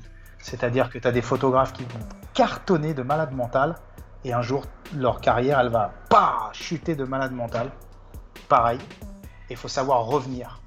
Comment tu reviens justement? Quelle est la force qui te fait revenir? C'est la passion? C'est l'abnégation? C'est quoi? C'est quoi qui te fait que tu continues même quand même quand t'es au plus bas? Je ne pourrais pas te le dire pour certains cas, enfin qui ne sont pas euh, personnels ou que c'est des cas ou des amis que je connais ou tout ça, mais je sais que souvent remettre son travail en question, c'est important. C'est-à-dire que par exemple, tu vois, tu as des photographes très connus, j'ai pas de nom en tête maintenant, mais, mais qu'on shootait euh, toutes les pochettes de disques ou qui faisaient systématiquement toutes les couvertures des magazines pendant, pendant plein d'années. Et puis tout d'un coup, bah, on en a marre parce qu'on a, on a trop vu leurs photos, c'est tout le temps pareil, c'est tout le temps la même lumière, c'est tout le temps le même cadrage. Donc certes, c'est ta, ta, signature, c'est ta façon de, de, faire tes photos, mais, mais, mais ça épuise un peu. Donc de tout d'un coup, on met un frein à cette carrière-là. Et ben, comment toi tu réagis face à, face à ça Ça a du sens. Il faut, il faut, savoir s'adapter tout en gardant ta recette. Quoi. Comment tu reviens en étant la personne que tu as été, c'est-à-dire le nom que tout le monde voulait Comment toi tu reviens? Tu comprends ce que je veux dire? Moi, j'ai toujours, eu j'ai toujours adapté une position face à ça. C'est que j'ai toujours freiné les gens qui voulaient, qui me surdemandaient. C'est-à-dire que tu vois, par exemple, euh, en France, quand j'ai eu mon, mon pic, tu vois, euh, c'est quand j'ai travaillé avec Booba, forcément, parce que c'était l'artiste avec lequel tout le monde voulait travailler. Mhm. Euh, en oubliant presque tout ce que j'avais fait avant. C'est-à-dire les pochettes de la Clica, les pochettes de la Mafia Quinfree, les pochettes de Cut Killer, les pochettes de Bustaflex, les pochettes de, des pochettes 2, les pochettes de. Tout d'un coup, je faisais Booba. Ah putain, tu travailles avec Booba, c'est bon, c'est la réussite, ta réussite, t'es number one. Au point où j'avais des amis qui, je savais même pas que c'était mes amis. Tu, tu, tu, vois ce que je veux dire? Et des ennemis aussi, pareil, mais des jaloux, mais peu importe, j'avais plus d'amis que d'ennemis. Et euh, quand moi je suis parti aux États-Unis, c'est aussi un moment où lui, lui est parti aussi aux États-Unis, mais à Miami puis à New York. Donc forcément, les chemins se séparent, tu vois.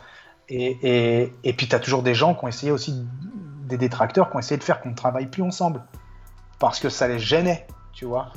Mais j'ai connu ça, c'est-à-dire que j'ai vu l'impact que j'avais eu à ce moment-là par rapport à une certaine scène parce que je travaillais avec telle telle personne. tu vois ce que je veux dire? Et ça, j'ai su freiner ça. C'est-à-dire que j'ai su le voir venir. Parce que je savais qu'après ça, si je continuais pas, les gens allaient me couler. C'est-à-dire, euh, euh, ah bah tu vois, s'il n'y a pas lui, il bosse plus, machin. Ça, c'est des mentalités un peu françaises, tu vois, machin. Donc moi, j'ai su tout de suite me dévier de ça et faire, ok, bah, vous savez quoi, j'ai fait ça, ça fait partie de ma carrière. C'est un épisode de ma, de ma carrière qui a certes l'a boosté, faut pas, faut pas mentir, mais il n'y a pas eu que ça. Tu vois, il y a eu un avant et un après. Ouais, tu veux pas être, tu veux pas être défini par, euh, par une seule pochette d'album qui va, qui, va, qui va faire euh, ton futur. C'est extrêmement compliqué de gérer ça parce que c'est pas, c'est pas toi vraiment qui peux gérer ça. C'est la vision que les gens ont de toi et c'est surtout euh, tous les médias et, les, les, potentiels, potentiels euh, employeurs qui vont, qui vont te voir de cette manière-là. Tu sais, quand tu parles. je l'ai vu venir, tu vois. C'est-à-dire que là, je te, parle d'un exemple bien précis, mais tu vois, quand les, les, je voyais des gens en maison de disques qui me parlaient à peine ou qui s'en foutaient un peu de ma gueule ou, ou qui, qui, pensaient que j'étais pas plus crédible que ça.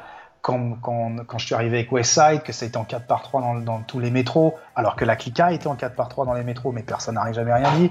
Quand les clips passent tout le temps à la télé, euh, quand, on, se donne le luxe de partir en Russie, au Brésil et tous ces trucs-là, les gens tout d'un coup, bah eux, euh, et puis que tous les fans disent, bah nous on veut lui, on veut ça, on veut comme lui, on veut machin, bah ils sont obligés de s'adresser au mec qui fait cette image-là.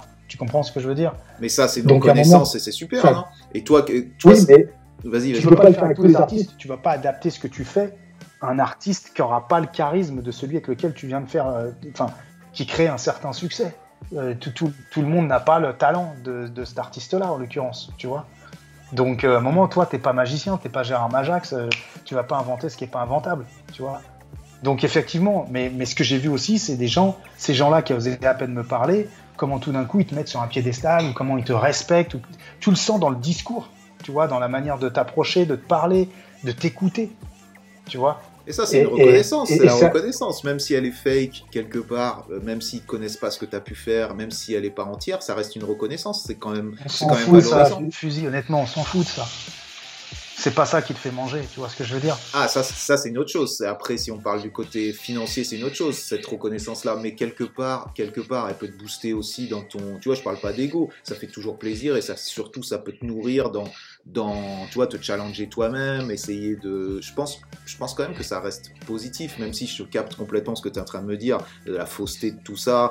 Je, je comprends complètement. Mais ouais, c'est des choses qui, c'est des choses que tu apprends durant ta carrière et j'imagine que tu les as bien. Si, Si t'es pas capable de gérer la descente comme t'as géré géré la montée, montée, t'es t'es cuit. C'est ça que je voulais dire par là. tu. Ah, je comprends. Euh, des trous dans ma carrière, j'en ai eu. Forcément, j'en aurai. Et j'en aurai encore. Tu vois, c'est- logique, c'est lié, ça, fait partie, ça fait partie de ça, tu vois. Et, et si t'es pas prêt à accepter ce jeu-là, bah, fais pas ce métier parce que ça fait partie de ce métier-là. Mais, euh, il faut, aussi savoir aussi, à chaque fois, savoir où est ta place. Tu vois, comment tu te renouvelles, comment tu reviens, sur quoi, sur quel sujet, sur quel support. Et ça devient de plus en plus dur parce que des supports, il y en a de moins en moins, en vérité.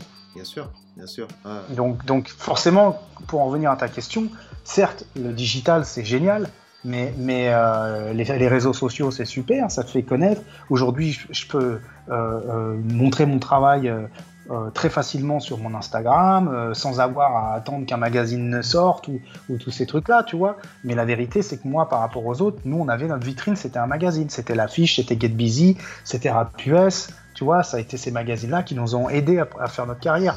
Aujourd'hui, c'est Instagram, Twitter et Facebook. Même plus Facebook, j'ai l'impression. Ouais, mais c'est ça, Oui, c'est l'adaptation, il faut s'adapter. Facebook, parce que Ouais. Facebook, moi, je l'utilise. pas du tout comme un truc professionnel. J'utilise que, que, que Instagram et éventuellement Twitter. Donc, certes, tu vois, le truc. euh, euh, et, et par exemple, les choses qui n'existaient pas avant, que je trouve très importantes, qui existent aujourd'hui, c'est ce que tu fais toi, c'est les podcasts. Ça, je trouve ça génial. Mhm. Tu vois, parce que c'est ce qui rétablit un petit peu le, le- le- le- une notion de réalité euh, ou de réalisme dans, dans ce monde de fakerie, quoi.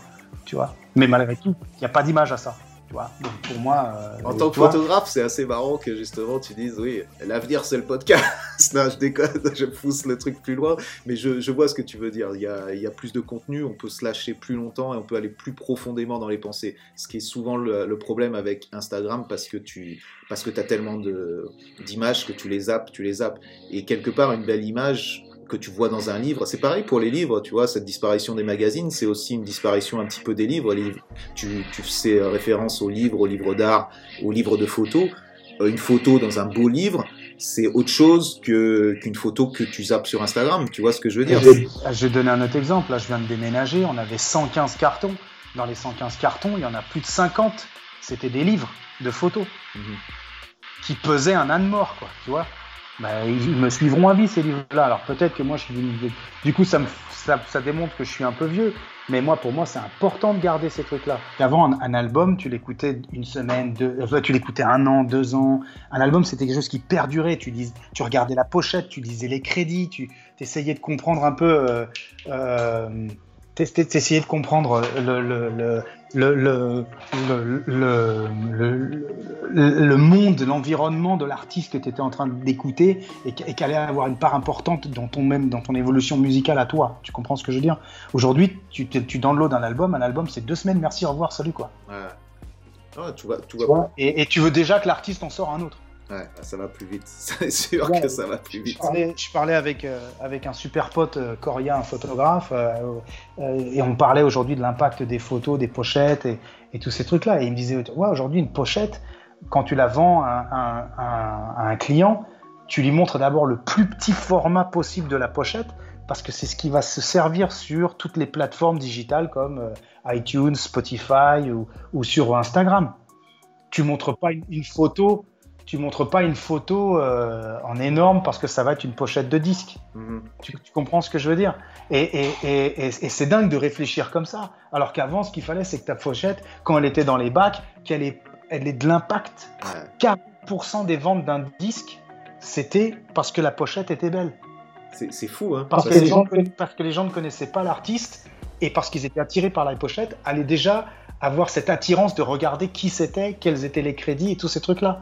Aujourd'hui, euh, tu, connais un artiste de renom parce que tu. Est-ce que tu as écouté ce mec-là? Ah non, mortel, vas-y, j'écoute. Tu t'en bats les couilles de la pochette de, de, de, son album. C'est un plus. Tu, comprends ce que je veux dire? Et c'est marrant parce que on parle là donc de l'évolution d'avoir un 33 tours en fait. Tu vois ce que je veux dire? Tu as un 33 tours, la pochette, elle prend tellement de place dans le truc. Je me rappelle de faire ça quand j'étais jeune, quand de regarder les 33 tours de, mes parents, tu vois, des trucs euh, Lavillier, Renault, tous les trucs comme ça, et de juste kiffer sur les visuels, tu vois ce que je veux dire? Je connaissais rien de la musique, je l'écoutais pas, je m'en foutais, c'était les visuels qu'il y avait dessus qui me rendaient ouf, et j'arrivais à totalement rentrer dans l'univers, même si j'avais même pas écouté, et c'est vrai que maintenant, avec le côté technique, effectivement, tu es sur Spotify, la cover, elle fait la taille d'un timbre-poste, quoi.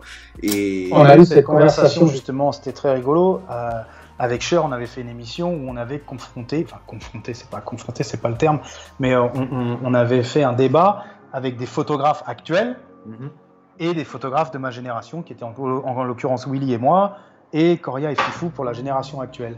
Et, et, euh, et, en fait, si tu veux, on était clairement confrontés à ça, c'est-à-dire que euh, nous, tu vois, on a eu la chance quand même de faire des photos sur des pochettes de disques, d'avoir des pochettes de disques qui ont marqué. Tu vois, quand on parle de la pochette de disque de Westside, ça fait partie des pochettes de disques qui ont marqué. Ma pochette d'Idéal Gilles, Combat continue, au-delà de la qualité, de la quantité de ce qu'il y a dans l'album, c'est une pochette qui marque. tu vois, la Clica, qu'on ait aimé ou pas, euh, avec la, la, l'Amazon, l'Amazon qui était à cheval sur la licorne, euh, que les gens n'ont pas compris du tout, c'est une pochette qui marque. Mhm. Maintenant, aujourd'hui, donne-moi une pochette qui t'a marqué, même si d'un groupe que tu que aimes beaucoup. Hein de rap français ou de rap américain ces dernières années, ces dix dernières années, tu seras incapable de m'en citer une au, à ce titre-là. C'est-à-dire dont l'impact va rester et marquer le temps. Non, c'est vrai, c'est vrai, Il y a des belles pochettes. Euh, ces mecs-là font des super belles pochettes qualitatives, des beaux portraits, des, trucs que moi je peux dire ah ouais moi j'ai été marqué par cette pochette, mais parce que je suis dans le métier et que j'ai un regard sur ça.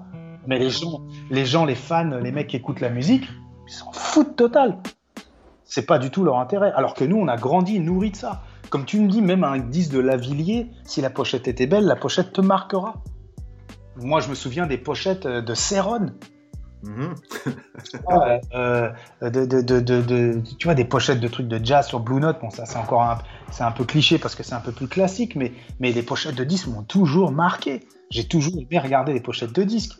Même un, je sais pas quoi, tu vois, un Gloria Gaynor de quand j'étais petit ou même un Michel Fugain, on s'en bat les couilles. C'est-à-dire qu'à partir du moment où, l'image a un certain impact sur ta vision et, te, fait, réagir, ça, te fera réagir aussi à la manière dont tu écouteras la musique du contenu de l'album. Aujourd'hui, malheureusement, à part le nom de l'artiste, vite fait un visuel, bah, c'est soit tu écoutes la musique parce que tu as écouté une musique qui t'a plu, et puis souvent tu n'écoutes même pas l'album, tu écoutes un ou deux titres et merci, salut, au revoir, tu passes à autre chose. C'est l'évolution. Faut savoir ce, qui est, ce qui est contradictoire, c'est que on est en train de dire que tout le côté visuel a pris énormément de place à travers Instagram, à travers les réseaux sociaux. Sur les réseaux sociaux. Et en même temps, le côté visuel d'une pochette de disque euh, n'a plus, euh, n'a plus aucun impact. Maintenant, donc, euh, quelque part, ça s'est juste transformé et nos, nos pochettes de disques en trois tours se sont transformées en 50 photos timbre-poste sur Instagram. C'est ça, mais quelque part, ça reste du visuel, tu vois ce que je veux dire? malheureusement, parce que le, côté artistique des choses fait que, par exemple, tu fais une belle pochette artistique avec un, un, message ou un contenu ou un concept, bah, au final, les fans préféreront voir quelle paire de baskets l'artiste il a acheté ou avec quelle personne il, il, il, passe ses soirées ou quelle bagnole il a acheté plutôt que sa pochette de disque où il va dire ah ouais belle pochette puis le lendemain il va s'en fiche total ça leur ça l'aura pas marqué. C'est en ça que c'est contradictoire. C'est-à-dire que c'est en ça que l'image est devenue importante. Tu vois par exemple moi ça m'est arrivé qu'on m'appelle pour me dire est-ce que j'aimerais que tu shootes mon prochain profil Facebook? Ah c'est assez ouf. J'ai 200 E j'ai 200 250 dollars est-ce que tu les prends? Mais t'es un ouf, toi. Tu crois que je fais des, tu fais que je fais des pochettes pour des, des profils de Facebook? T'es malade. Ouais, là c'est dur. Là c'est dur. Là, là c'est dur. Quand tu reçois ce mail-là ou ce texte-là, là, c'est. Je suis pas le seul. L'autre personne avec qui j'en ai parlé qui m'a dit ça et j'ai halluciné parce que du coup je pensais que j'étais le seul. C'était Esteban Oriol. Oh, j'allais te parler de lui. Tu vois, quand t'étais en train de parler des recettes et des mecs conduits, j'allais te parler d'Esteban. Et, et, et, et, Esteban m'a dit un jour, on m'a demandé la même chose. Et on hallucinait quoi. Tu vois, on disait mais attends, comment ils arrivent à réfléchir comment, quel concept, comment, c'est quoi le projet? À partir du moment où tu arrives à demander à un mec, j'ai besoin que tu shootes mon profil Facebook Ben non, c'est tout simplement l'évolution et la manière de voir la photographie et le support photographique, à quoi il te sert. Ouais. Non, c'est réel, c'est réel. Quoi. Et c'est un peu flippant par rapport à un professionnel, c'est clair. Que mon pote, il peut faire une photo euh, avec son téléphone, tu vois. C'est la même chose. Ouais. c'est assez fou, c'est assez fou. Mais c'est intéressant aussi. Je pense que ce qui est la clé, c'est quand même de réussir à s'adapter et de pas de pas se dire tout est pourri, de pas se dire euh, voilà puisqu'il y a ça, ben, on peut pas faire ce que ce qu'on faisait avant, c'est juste s'adapter, toi continuer à être un professionnel. Il y a autant, il y a aussi énormément de super belles photos, de super, de nouveaux euh, photographes qui arrivent avec des idées. Il y a toujours de la place. Je pense que c'est ça qu'il faut garder quand même en tête. Il y a toujours la place pour pour créer et pour faire des belles choses quoi. Absolument. Le problème, euh, après, c'est quelle est ta place à toi par rapport à ce monde-là. Mm-hmm. C'est ça qui est dur. Moi, je regrette rien du passé puisque je l'ai vécu. Donc, je, si tu veux, par exemple, tu vois, tout à l'heure, tu me disais, c'est fou, comme tu as vécu le début du hip-hop, tu as vécu l'âge d'or dessus. As... Ouais, ouais, ben, je l'ai vécu et je suis très content de l'avoir vécu. Je ne regrette rien. C'est-à-dire que je, ne suis pas nostalgique de tout ça, puisque je l'ai vécu. Donc, il euh, n'y a pas de souci, c'est que des bons souvenirs. Maintenant, c'est comment toi, tu te projettes dans le futur pour, pour, pouvoir, pour pouvoir dire dans 10 ans, ah bah ça, je l'ai vécu aussi. Mmh mmh c'est plus là ma ma façon de me transporter dans le, dans le futur que de, de, tu vois, c'est c'est ça, euh, c'est savoir quel sera le prochain support. Ça, ça m'intéresse. Tu vois, euh, plutôt que la crypto-monnaie. Tu vois, où j'ai toujours pas capté ça par contre. Mais, mais euh, ça rend les gens riches, il paraît. Mais, mais, mais, voilà. Mais par contre, par rapport à mon métier, ce qui m'intéresse, j'aimerais savoir quel sera le futur et j'aimerais en faire partie. Ouais toujours, toujours cette clé-là, de savoir s'adapter. C'est pour ça que c'est tout à l'heure qu'on parlait, on disait le, légende. Quand les mecs me voient et me disent ouais Armen t'es une légende machin nanana, les légendes pour moi c'est des gens qui sont qui n'existent pas ou c'est des gens qui sont morts. Bah, c'est ça, c'est la définition normalement. Hein, normalement, la définition, c'est ça, c'est que t'es plus là. Et toi, toi ce que tu es en train de me dire, c'est j'ai pas envie d'être une légende, je suis pas une légende, j'ai envie de faire partie de ton présent et de ton futur. Exactement, tu vois. Et, euh, tu sais, souvent on disait, euh, euh, où, tu as cette réaction quand quelqu'un te parle de quelque chose et te dit ouais mais tu sais ce mec là il a sauté euh, du dixième étage euh, il est tombé sur ses pieds il s'est rien pété. C'est ce qu'on appelle des légendes. C'est-à-dire que c'est faux c'est pas vrai. Donc les gens finissent par répéter des trucs qui sont faux. Ben voilà moi j'inscris la légende dans ça. Tu, comprends ce que je veux dire? Donc quand tu me dis ouais t'es une légende ben, ça veut dire quoi? Legend. Fuck you. Tu vois ce que je veux dire? Je, suis je suis je suis là je suis bien en vie et et j'ai bien envie de continuer à, être en vie, quoi, tu vois. Euh, on verra par quoi ça passera, tu vois. C'est sûr qu'il y, a, une vraie remise en question, je vais pas te mentir en ce moment. Enfin, ça fait déjà deux ans d'ailleurs. Mais, mais euh, et puis le Covid n'a pas aidé. C'est une année qui clairement apparaît sur le calendrier. Euh, comme tu, tu sais pas ce qui s'est passé, quoi. Tu, tu, comprends ce que je veux dire? Enfin, si, tu sais ce qui s'est passé en l'occurrence, mais, mais c'est vraiment bizarre. Donc, tu vois, il va falloir revenir de ça. Comment on va revenir de ça? Mais tu sais, en revenir de ça, c'est aussi c'est le cas pour tout le monde. Tu vois ce que je veux dire? Tu vois ton cas personnel. Je pense que tout, tout ah les milieux professionnels. Général.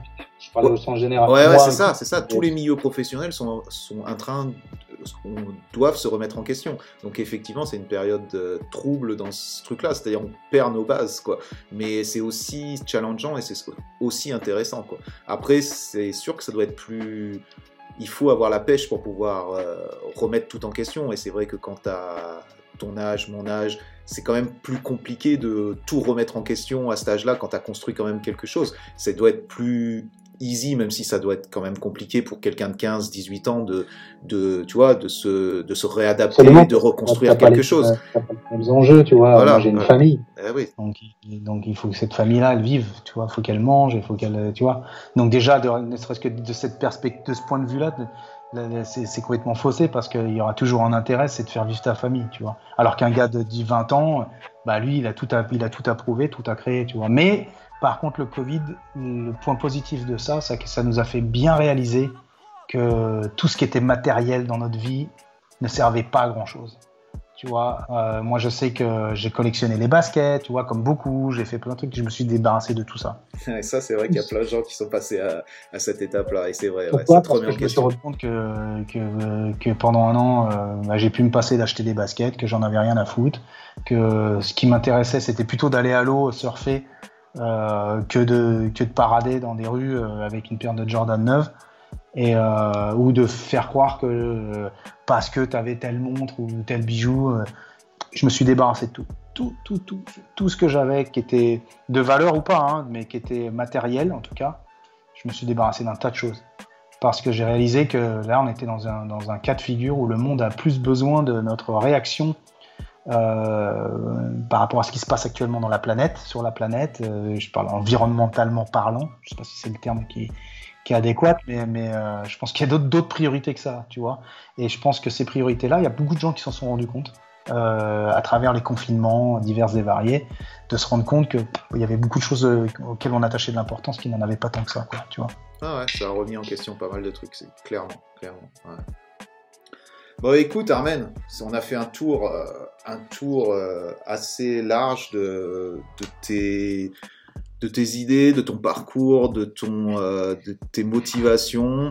Si tu veux peut-être conclure cette discussion par... Bah, je pense que tu as, parlé un petit peu de d'où tu voulais aller. Mais euh, je sais pas si tu as envie de conclure par quelque chose, je te laisse, euh, je te laisse conclure. c'est toujours super tricky, tu sais, je fais ça à la fin, les gens sont là, euh, je sais pas. C'est difficile, c'est-à-dire que comme je te le disais tout à l'heure, moi j'ai vécu, euh, j'ai été témoin d'une époque, j'en ai vécu une autre, j'en vis encore une, une autre. Je trouve qu'il y a toujours des choses intéressantes à chaque époque. Il faut savoir rester ouvert, il faut pas vivre dans le passé faut rester ouvert et, essayer de comprendre. Tu vois, on a fait partie d'une, d'un mouvement euh, en étant très jeune dans ce mouvement. Donc, on, quand tu es jeune, tu crées forcément cette mouvance. Tu vois ce que je veux dire? Donc, il faut savoir aussi accepter qu'il y a des jeunes qui créent des mouvements et essayer de leur donner, et, essayer de comprendre ce qu'ils sont en train de faire, plutôt que de critiquer en disant que ce que tu as fait toi dans le passé, c'était bien mieux. Tu, vois et, j'ai plutôt envie de conclure là-dessus, tu vois, parce qu'on me, rapproche, souvent au hip-hop, au fait que je l'ai vécu et tout ça.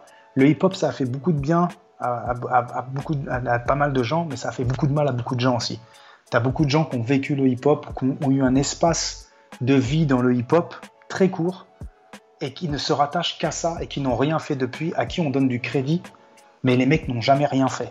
Tu vois ce que je veux dire? Et moi, j'ai pas envie de faire partie de cette liste-là. C'est-à-dire que j'ai eu la chance de vivre une, des différentes époques dans ce mouvement-là.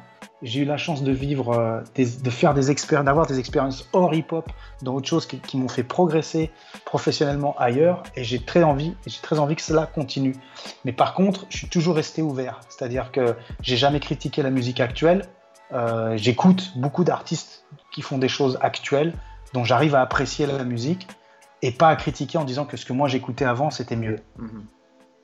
Et je pense que c'est plutôt ça mon, ma conclusion, c'est d'apprendre à rester positif et à essayer de, de comprendre plutôt que de, de, refuter forcément ce que tu ne comprends pas. Ça me paraît, euh, ça me paraît logique et ça conclut bien ce que ton discours, je pense, qu'on a eu, euh, que, que tu as pu exposer. Donc parfait, merci beaucoup Armen, c'était vraiment. À toi, franchement cool. Je suis très content d'avoir fait cette interview avec toi et, euh, et c'est cool. J'espère qu'elle plaira aux gens. Bah, j'espère bien. Et puis en plus, il y a un côté, euh, il y a un gros côté historique dans ton parcours, donc qui est super intéressant pour les personnes euh, qui sont un peu plus jeunes. Et il y a aussi un parcours de vie. Donc ça a été un vrai plaisir de partager avec toi. Je mettrai quelques liens. Bien sûr, on partagera tes photos pour que les gens un peu euh, voient ton univers, ceux qui ne le connaissent pas et ceux qui le connaissent, eh ben, ils, vont, ils vont se replonger un peu dans, dans tout ça. Merci à toi, Armen. Merci.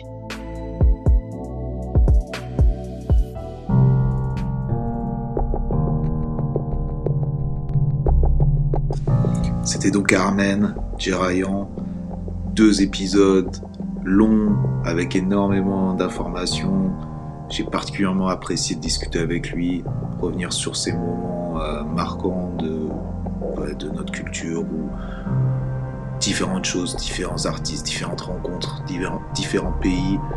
Et euh, voilà, ça amène encore une pierre à l'édifice et euh, c'est très important. Je pense que des gens comme lui puissent avoir la parole et parler de, de leur parcours. C'est un peu pour ça que j'ai fait, j'ai fait ce podcast depuis le début. Donc merci pour vos écoutes et merci à lui surtout d'être venu et de s'être livré. Ensuite, euh, on va parler du prochain épisode dans 15 jours, l'épisode 36, qui sera avec Si, Si, S-E-E. Donc si Tiger, graffeur vandal, euh, qui, a, qui est là depuis un petit, petit bout de temps, on va dire euh, une trentaine d'années, qui fait ça, il en parlera mieux et avec plus de détails donc dans 15 jours. Pour ceux qui connaissent, ils savent que c'est donc un personnage qui va qui est super intéressant et qui, qui a un parcours pareil qui, qui mérite d'être euh, développé. Ensuite, ceux qui ne connaissent pas, c'est vraiment euh, le type de personnage qui, qui est focus sur marquer son nom de manière vandale depuis donc des années. Si vous avez aimé euh, un épisode comme celui avec Vice, MPV, ou bien celui avec Affiller, eh bien vous aimerez celui-là, parce qu'on est un peu dans le même état d'esprit. Euh, bon, je vous laisse la surprise parce que, parce que ça va être vraiment intéressant.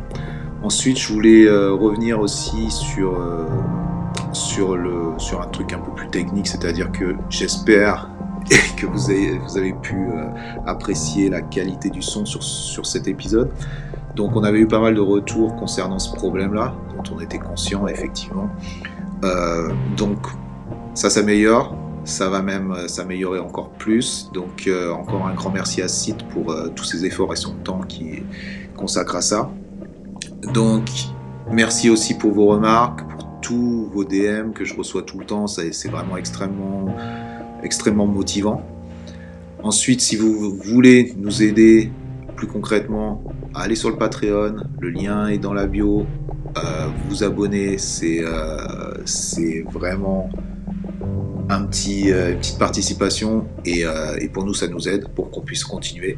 Donc merci à toute la communauté Patreon, tous les gens qui se sont déjà abonnés et merci à ceux qui vont venir nous, nous rejoindre. J'essaie d'y poster régulièrement, surtout de vous poster les épisodes en avance. Euh, Il y a pas mal d'autres surprises qui vont arriver, donc restez connectés, allez sur le Patreon, merci encore. Et euh, on se dit dans 15 jours avec Si. Allez, ciao à tous, portez-vous bien.